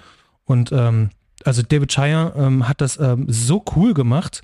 Also was heißt so cool? Also der, der, der Jazzy Score finde ich im Allgemeinen schon cool und gut. Also das, das, das kriegt mich. Aber dann diese, die ganzen Piano-Stücke und ach, das ist toll. Das ist, das, das schafft so eine tolle Stimmung. Also bin ich riesengroßer Fan von. Ich bin da dem ganzen Film auch so un unendlich dankbar, dass diese Entscheidung getroffen wurde. Also den, den Verantwortlichen so dankbar, dass diese Entscheidung getroffen wurde. Denn äh, wenn man mich jetzt ein bisschen, bisschen kennt, ne, und meinen Filmgeschmack so ein bisschen kennt, dann wird man sich wahrscheinlich erstmal wundern, warum dieser Film auf meinen besten Listen ganz oben mit drin steht. Warum das für mich auch ein Zehn-Punkte-Film ist. Ähm, obwohl Mhm. der visuell halt eigentlich nicht, nicht, äh, nicht so ein Ding ist, was ich da sonst drin stehen hab.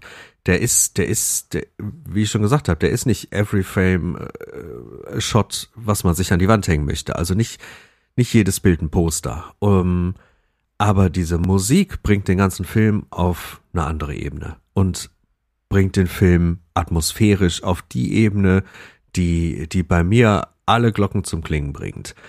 Ähm, Mhm. Und das ist auch das, was mich von vornherein am Anfang dann, sobald die Musik auftaucht, zerrt mich das in diesen Film rein und lässt mich auch nicht mehr los. Das hat so eine einsame Stimmung, das hat so eine, so eine verträumt traurige Stimmung, aber auch sowas, sowas, ein bisschen was Psychedelisches, ein bisschen was Paranoides drin und das mit simpelsten Mitteln und das finde ich ganz unglaublich gut. Das geht richtig unter die Haut.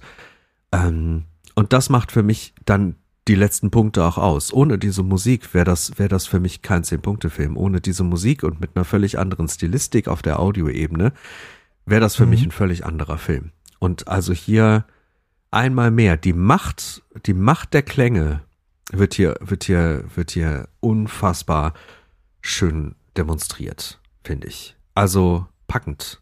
Unglaublich packend, unglaublich atmosphärisch. Auf jeden Fall. Finde ich, ähm, es, du hast schon auf den Punkt gebracht, ähm, das ist ein wesentliches Fundament für diesen Film, um diese ähm, doch sehr kalte Stimmung gut zu transportieren. Also es gibt dir nochmal einen extra Layer und ähm, zieht mich voll rein. Das ist, ähm, ja, da gebe ich dir auf jeden Fall recht. Großartig. Ja, fantastischer Score. Und da musste ich irgendwie häufiger auch an, an, an äh, Klute denken, ähm, ne, das, das andere Paranoia-Werk, weil also auf der Audioebene wird, wird, wird, wird hier eine ähnliche Brillanz, ähm, eine ähnliche Brillanz erzeugt und das macht das Ganze wieder plötzlich zum Kino-Ding. Das macht das Ganze plötzlich wieder zu einem richtig großen Film mit dieser Audioebene. Denn rein visuell wäre es das nicht. Rein visuell ist das, ist das viel zurückhaltender, als es diese Vergleichswerke aus der Zeit so sind. Und, und mhm. also, ne, das, das, die Musik gleicht das wieder an irgendwie. Die mhm. macht, dass die Pegel wieder stimmen. Genau. Apropos Pegel, ähm, ähm, schöner Übergang, vor allen Dingen auch einfach nochmal ähm, auf die Arbeit von Walter Murch etwa zu, zu sprechen zu kommen, ähm, wie die dieses ganze Audiodesign gemacht mhm. haben. Weil wir den Film ja vor allen Dingen hören und der zeigt uns ja auch die ganze Technik, wie sie was machen, dass er sowas selber entwickelt. Ich meine, ich weiß ja nicht, wie du gerade aufzeichnest dieses Gespräch. Also ich nehme hier zum Beispiel ähm, äh, so ein ganz klassisches GarageBand, mhm. nehme ich hier, um das Ganze aufzuzeichnen. Ähm, ich schneide das Ganze in Final Cut mhm. und habe da in meine Audio-Tools verschiedene Sachen, mhm. wie ein Channel AQ, ich habe äh, einen Kompressor, ähm, es gibt ein Denoise, es gibt so viele verschiedene Sachen. Die beruhen ja natürlich auf analogen Geräten. Ja ja. die auch hier zum Einsatz kommen. Also gerade dieser ähm, Channel EQ zum Beispiel, das finde ich sowas von spannend, dass du das dann dort mal sehen kannst, mhm. wie der diese Frequenzbandtrennung da einfach macht und dann einfach diesen Frequenzbereich dann rausfiltert. Mhm um dann das Gespräch dann ähm, herauszuarbeiten. Das ist natürlich, äh, wenn man weiß, wie es funktioniert, so nicht möglich. Also dass dann Gespräch in dieser Soundqualität rauskommt, das ist nicht möglich, aber für den Film funktioniert es ja trotzdem. Ja. Und ich finde das ähm, ähm, auf dieser Ebene ja schon ähm, wahnsinnig spannend, dass du da vor allem diesen wirklich Deep Dive in die Technik bekommst. Das hätte es eigentlich gar nicht gebraucht, aber Coppola sagt, nein, das gehört mit dazu. Ich will, dass wir das sehen. Ich will, dass wir ihm auch wirklich bei dieser Arbeit ähm, richtig lange verfolgen. Und gerade wenn er diese Frequenzbandtrennung macht, ähm, da lässt er sich schon eine Minute Zeit. Also wo andere Leute gesagt haben, das ist äh, ein ganz kurzer Zusammenschnitt ähm, und dann, dann sehen wir das, hält er richtig lange drauf. Und trotzdem, also gerade deswegen funktioniert das, weil er so viele Details drin hat. Mhm. Das ist so ein, ähm, dieses Gewürz in diesem Film, ähm, was was das Ganze so richtig rund macht, genauso wie auf dieser Messe. Wir hatten wir schon drüber mhm. gesprochen.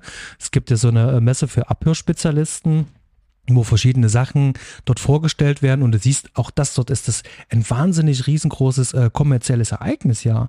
Das sind Aussteller, die ihr Zeug an den Mann bringen wollen und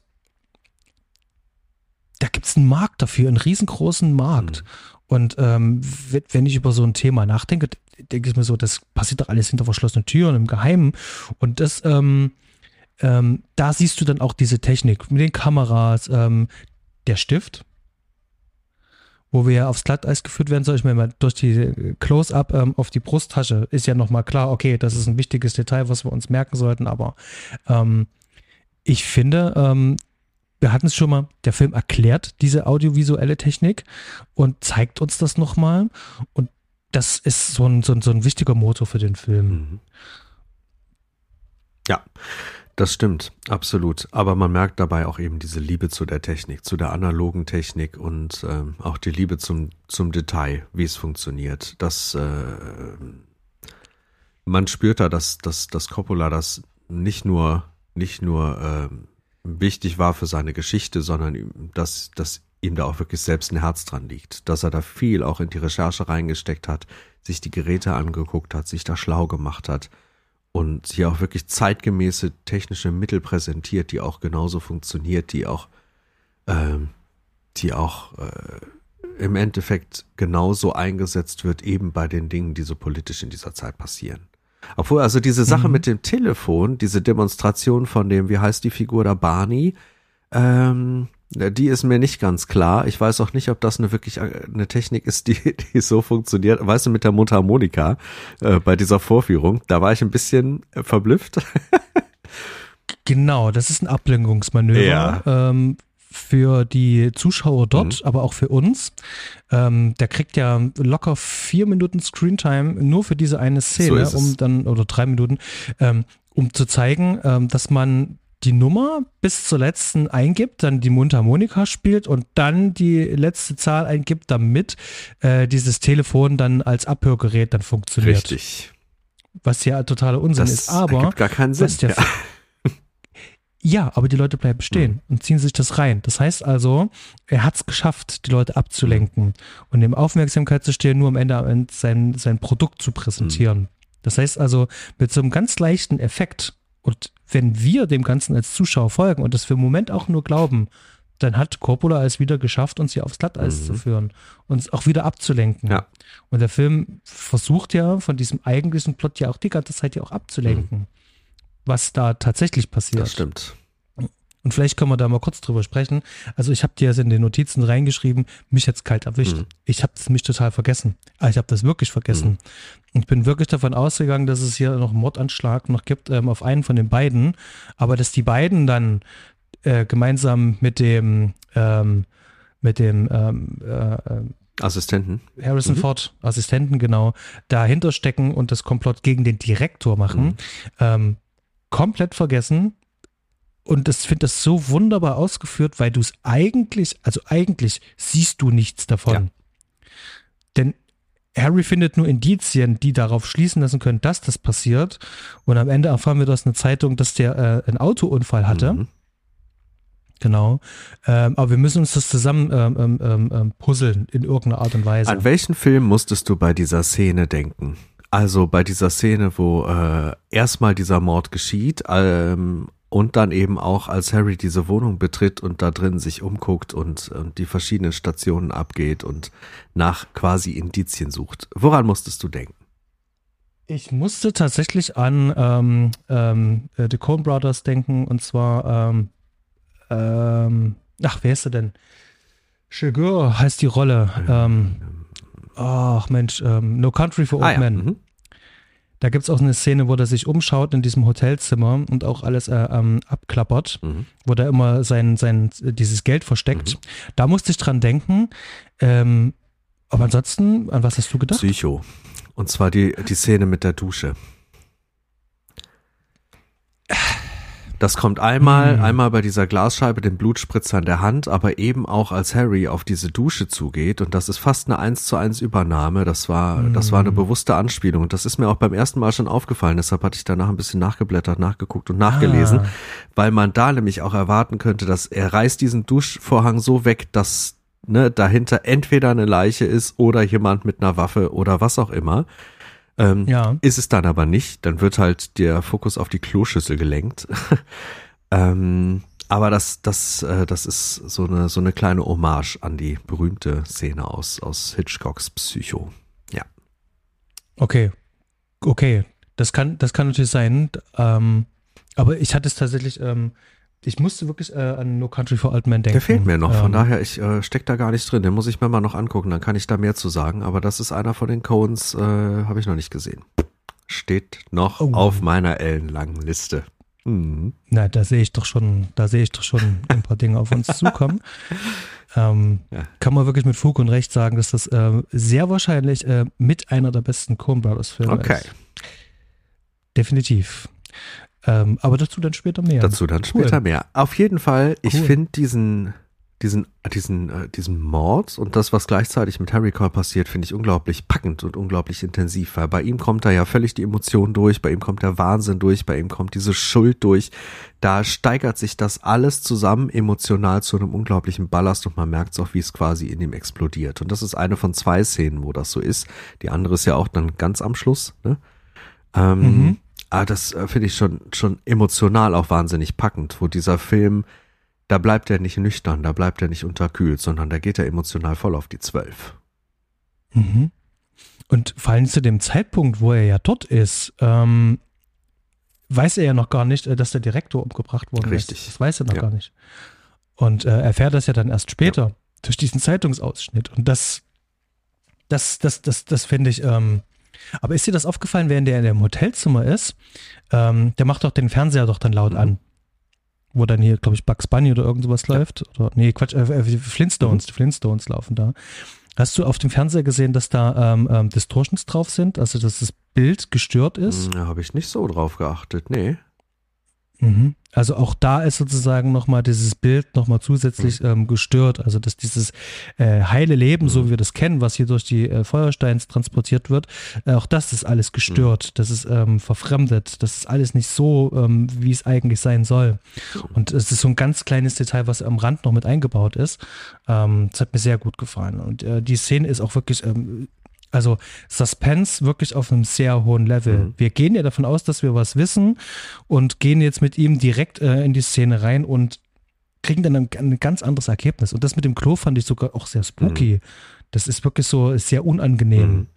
Ja. Sieht, dass dieser, ähm, dieser, dieser Mord ähm, das im Klo runtergespült worden ist. Ja. Und du denkst so, es sind jetzt irgendwelche ähm, Leichenteile oder sonst irgendwas mit drin. Es ist sehr unangenehm und ähm, habe mich gestern auch wirklich so unangenehm, unangenehm berührt hat mich auf jeden Fall. Und ich finde halt schön, dass wir genauso aufs Glatteis geführt werden und eigentlich immer auf einem genau ähnlichen Wissensstand sind wie, wie die Hauptfigur auch. Dass wir also genauso unwissend am Ende sind. Deshalb, das mit der Suspense würde ich deshalb auch gar nicht komplett unterschreiben, weil. Na, die Suspense ist nur aus dem Wissen, was wir zu diesem mhm. Zeitpunkt mhm. haben. Wir haben ja gefühlten Wissensvorsprung den wir eigentlich gar den nicht wir haben. Gar nicht wir haben. selber aufs Glatt, ja. genau, da wir aufs Glatteis geführt werden. Aber aus der Logik mhm. heraus äh, betrachtet, haben wir ja eigentlich einen Wissensvorsprung, mhm. bis wir selber merken, okay, ähm, wir sind selber aufs Glatteis geführt ja. worden. Das, so meinte ich Und das. wir kriegen da die, die Punkte der eigentlichen Handlung genauso serviert, wie es auch die Hauptfigur serviert bekommt. Und das finde ich total, total schön, dass man da auf einem gleichen Stand ist. Auch das macht wieder dieses Detektiv-Puzzlespiel super angenehm, weil man halt keinen allwissenden was weiß ich, Detective hat, der genau Bescheid weiß und oder man selber weiß eigentlich schon alles und der muss noch drauf kommen. Nee, man ist genau auf dem gleichen Stand, man hat die gleichen Schnipsel, die gleichen Puzzleteile, die ganzen einzelnen Versatzstücke und kann sich das zusammenbauen oder eben auch nicht. Und entweder man baut es richtig zusammen oder man baut sich eine ganz eigene Interpretation der Dinge zusammen. Und das ist das Schöne. Diesen Film kann jeder auf eine eigene Art lesen und auf eine eigene Art sehen, interpretieren, für sich schauen und erleben. Ähm, und das macht hier unsere Hauptfigur ja ganz genauso. Das Ganze auf, auf eine eigene Art zusammenpuzzeln und das fällt dann halt eben mit diesem Zeitungsartikel auseinander. Und dann kommt die Erkenntnis und dann fällt der Stein und äh, das Erkennen kommt und ja, äh, das löst nochmal einen weiteren Strudel von Emotionen aus. Richtig schön geschrieben. Auf jeden Fall. Und wenn man denkt, äh, das ist jetzt sozusagen schon das Finale vom Film, ähm, dann haben wir die Rechnung ohne ähm, Coppola gemacht. Mhm.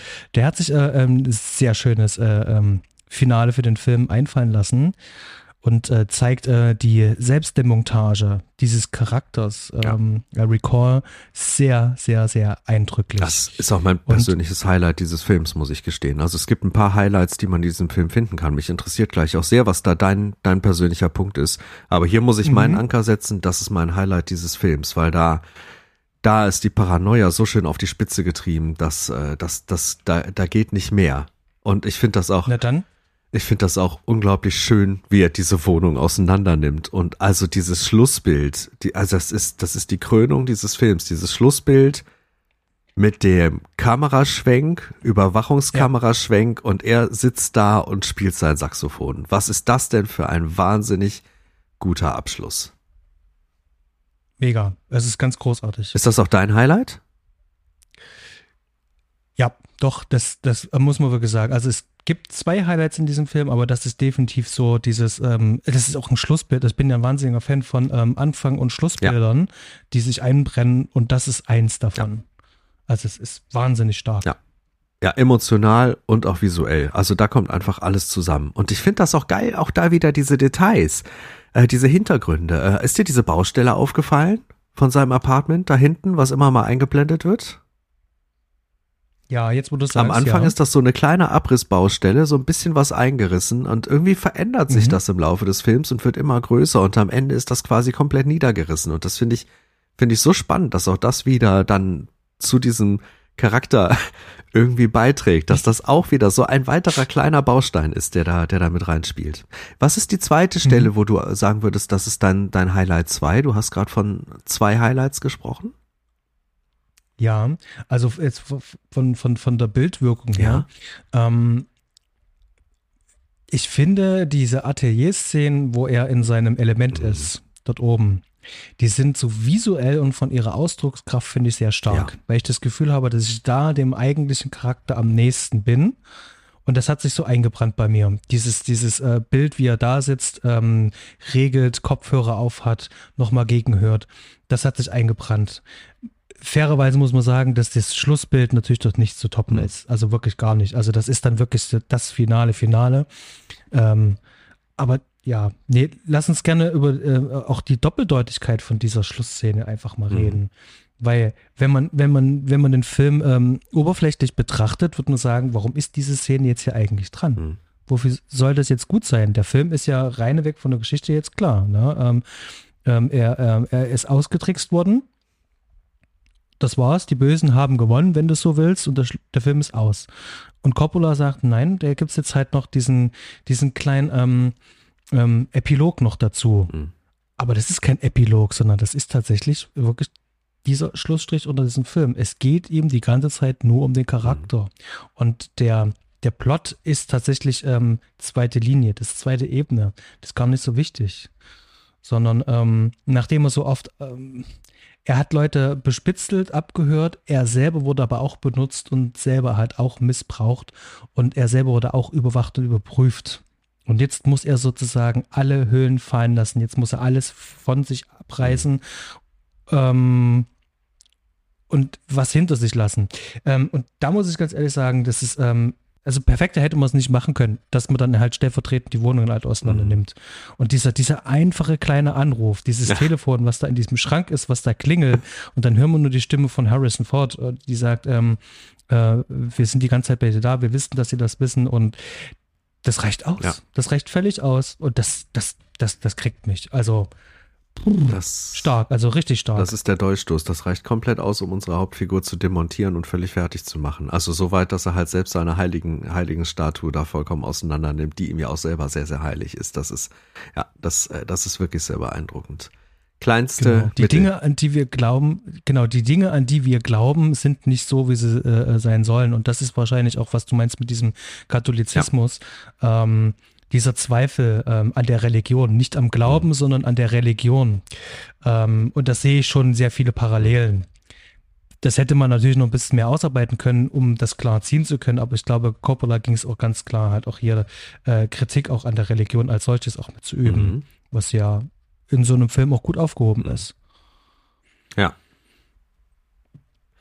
Es ist ein runder Film. Es ist ein runder Film und man merkt das auch durch dieses runde Ende. Und auch da steigt der Film mit dieser wunderschönen Musik aus, mit diesem ganz einsamen Saxophon, mit diesen ganz einsamen, in sich gekehrten, introvertierten Klängen. Ähm, mhm. Und da, da kommen dann einfach die, die Schlusscredits mit rein. Das ist also auch, also finde ich auch richtig toll, wie das gelöst ist, dass das nicht einfach abblenden und dann ist, sondern dass das in diesem Bild, in diesem Kameraschwenk, da ist alles auf die Spitze getrieben und äh, da kommt, da kommt alles zusammen, das Inhaltliche, das Emotionale, das, das Visuelle und auch die Audioebene, das, ha, Coppola, äh, Coppola sagt selber, dass das sein liebster Film von ihm ist. Interessanterweise, Gene Hackman sagt selber, das ist sein bester Film, den er je gemacht hat. Und mhm. also ich, äh, ich muss das unterstreichen. Das ist, das ist ein Meilenstein, der, der, der auf allen Ebenen funktioniert und der eben auf eine ganz eigene Art gemacht ist. Der, der, mhm. der dieses Prinzip von, von Form follows Function sehr, sehr hoch ansetzt und der, der alles dafür tut, um, um diesen Charakter, um dem Tiefe zu verleihen, ohne zu tief in ihn reinzugehen. verrückt. Ganz verrückt hm. geschrieben, ganz verrückt gemacht, aber richtig gut gemacht. Das auf jeden Fall. Auf, auf, auf jeden Fall. Ich bin jetzt nach der Sichtung, freue ich mich tatsächlich wieder auf die nächste Sichtung. Mhm. Ähm, das ist wirklich so ein, ähnlich wie bei Clut, der, der wächst. Ja. Der wächst ja. auch. Und das ist so ein Film, den kann man sich auch einmal im Jahr anschauen mhm. und ähm, neue Erkenntnisse gewinnen der, der lässt ja auch viel äh, Raum für Interpretation, weil der Charakter eben halt so, äh, so ambivalent gezeichnet ist, weil der, der, der Hackman das auch so spielt, wie er es mhm. spielt. Mhm. Und ähm, die beiden haben das wirklich sehr gut gemacht, dass da auch viele Freistellen sind, wo wir uns diese Lücken denken müssen. Mhm. Ähm, und das, das, das, das gibt dem so viel, so viel mehr. Also ich habe jetzt nach der Sichtung gestern zu heute wirklich sehr viel noch drüber nachgedacht und ähm, nicht nur über diesen äh, Storyaufbau und ähm, wie es äh, verschachtelt worden mhm. ist, sondern wirklich dieser Charakter, weil der mich interessiert. Was ich sehr spannend finde, ist, dass der Charakter irgendwann einmal weitergeführt worden ist. Ah. Das heißt also, wir ah. sehen Harry mhm. Core noch einmal. Der Staatsfeind Nummer eins von mir wirklich sehr geschätzter, ähm, sehr guter Film von ähm, Tony mhm. Scott. Mhm. Also ich mag es sehr, sehr, sehr gerne. Und äh, da ähm, nimmt er nochmal ähm, eine ähnliche Rolle ein. Ähm, die heißt nicht Harry Call, aber Hackman hat sie genauso angelegt wie da. Also er nimmt Bezug einfach auf die Rolle. Mhm. Wie als wäre es sozusagen die gleiche Rolle. Wenn man das so sieht, in, in, als wäre das in dieser einen Welt, dann macht das auch Sinn. Das äh, macht echt Spaß. Also die, die, die beiden Filme könnten unterschiedlicher gar nicht sein. Aber ich finde es schön, dass wir diesen Charakter da nochmal sehen. Ja. Ähm, und ich glaube, ähm, Tony Scott hat zu Recht hier ein paar Mal mehr hingeschaut mhm. bei diesem Film. Also grandios. Ich bin auch sehr zu, äh, bin also wirklich, ähm, ich, ihr hört es schon raus, ähm, wir sind voll des Lobes. Mhm. Ähm, das sind ähm, wahrscheinlich schon im Fazit drinne. Wir könnten auch noch über den transparenten Trenchcoat reden. Wir können über so viele andere Sachen noch reden. Da gibt es so viel. Mhm. Ähm, aber ich glaube, wir haben eigentlich schon das Wichtigste gesagt, Rader. Wie siehst du ja, das? Ja, das, das sehe ich ganz genauso. Ich glaube, äh, so mit meinen letzten Worten vorhin habe ich auch so, so ziemlich genau mein Fazit wiedergegeben. Also ich glaube, meiner Begeisterung mhm. auch hinreichend Ausdruck verliehen. Äh, das ist, das ist ein Werk, was im Paranoia-Kino einen Stellenwert hat und das auch mit einem guten Grund. Und eben auch was, gerade für die Fans von einem, äh, von einem Blowout, ähm, was dem Ganzen nochmal ähm, einen Spiegel daneben setzt, der unglaublich faszinierend ist, der ein sehr ähnliches Thema hat, der ähnliche Herangehensweise hat, der eine ähnlich große Liebe zur Technik hat, aber das eben alles auf eine, auf eine vollkommen andere Art und Weise umsetzt. Und äh, ich glaube, für jeden, für jeden Filmfan ist das ein No-Brainer, dass dieses Ding mal im, im Player landen muss. Ähm, mhm. das, das muss so sein. Und ja, es gibt noch wahnsinnig viele Details hier zu entdecken. Ich merke auch bei jeder Sichtung, dass mir mehr auffällt. Aber ich denke, dass äh, das, was erstmal so im Kern wichtig ist für hier, für jetzt, für uns, haben wir. Also ich möchte ähm, unseren lieben Zuhörern da draußen, ähm, die uns äh, ein bisschen schon so ähm, fleißig gefolgt sind, ähm, den Film nochmal unbedingt ans Herz legen, wenn ihr ihn noch nicht gesehen habt und euch jetzt auch von vorne bis habt spoilern lassen. Ähm, eine ganz klare Empfehlung von uns. Ähm, und ja, also auf jeden Fall definitiv Wiederholungsgefahr, den sehr bald auch wieder zu schauen. Ähm, und vor allen Dingen auch mal zu einer anderen Tageszeit. Ich habe tatsächlich die letzten Filme, die wir besprochen haben, immer tagsüber gesehen. Oh, krass. Und das bei denen, bei der Auswahl. Wahnsinn. Ja. Genau, und habe schon festgestellt, ähm, so ein bisschen was von der Stimmung ähm, macht das natürlich schon was aus. Und diesen Film habe ich leider auch nicht mit Kopfhörern gehört. Oh. Und das hätte ich vielleicht auch mal tun sollen. Okay. Ähm, genau, aber wir wollen beim nächsten Gespräch über was Ähnliches sprechen. Es geht äh, nicht um irgendwelche Sachen abzuhören oder zu beobachten. Oder äh, doch, um beobachten geht's. Ah, definitiv. Und vor allen Dingen, äh, vorhin hast du diese Szene äh, mit Harrison Ford mit dem Büro erwähnt, wo dieses Teleskop da steht. Und das ist im Endeffekt der entscheidende Hinweis. Wir nähern uns einem weiteren Klassiker, äh, nur halt eben mhm. nicht des Paranoia-Kinos, sondern von Alfred Hitchcock.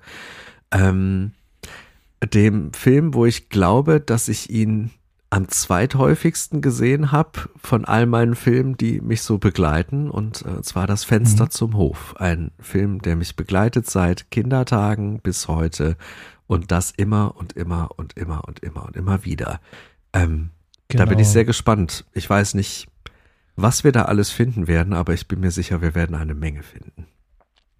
Ja, wir werden eine Menge finden. Ähm, zum, zum einen, ähm, da wir beide ähm, die, die gleiche Vorliebe für Kamera und ähm, Fotografie auch teilen, mhm. Ähm, wird es da sehr viel ähm, zum Thema Fotografie wahrscheinlich geben. Ja. Da bin ich mir schon mal ziemlich sicher, dass das passieren wird. Und bei dem Rest lasse ich mich überraschen. Aber ich habe auch eine sehr lange Geschichte mit diesem Film. Mhm. Da freue ich mich sehr drauf, wenn wir uns bei Rear Window wiedersehen und wieder hören ja, werden. und ich glaube, eine Parallele zu der Dialog, äh, die man durchaus, die man durchaus ganz kurz erwähnen kann, äh, die Liebe zu Charakteren, die man auch in das Fenster zum Hof sehr, sehr detailliert wiederfindet. Ich bin sehr gespannt. Das ich auch. Ähm, dann, liebe Zuhörer da draußen, Vielen Dank fürs Zuhören. Denkt dran, wenn ihr uns noch nicht bewertet habt irgendwo, ihr wisst, was zu tun ist, lasst uns ein Like da, kommentiert. Habt ihr Filmwünsche? Möchtet mal selber hier zu Gast in der Sendung sein? Dann lasst es uns wissen und tretet mit uns Kontakt. Ihr findet uns überall auf Social Media, Facebook, Instagram, auch Twitter. Wir hauen es euch in die Show Notes. Und dann würde ich sagen, wir hören uns beim nächsten Mal. Liebe Udo, vielen Dank für das Gespräch. Ich danke dir. Das war wieder mein großes Fest. Auf jeden Fall. Ich freue mich aufs nächste Mal und bis dahin, habt alle eine schöne Zeit und bleibt gesund. Adios. Bis dann. Ciao.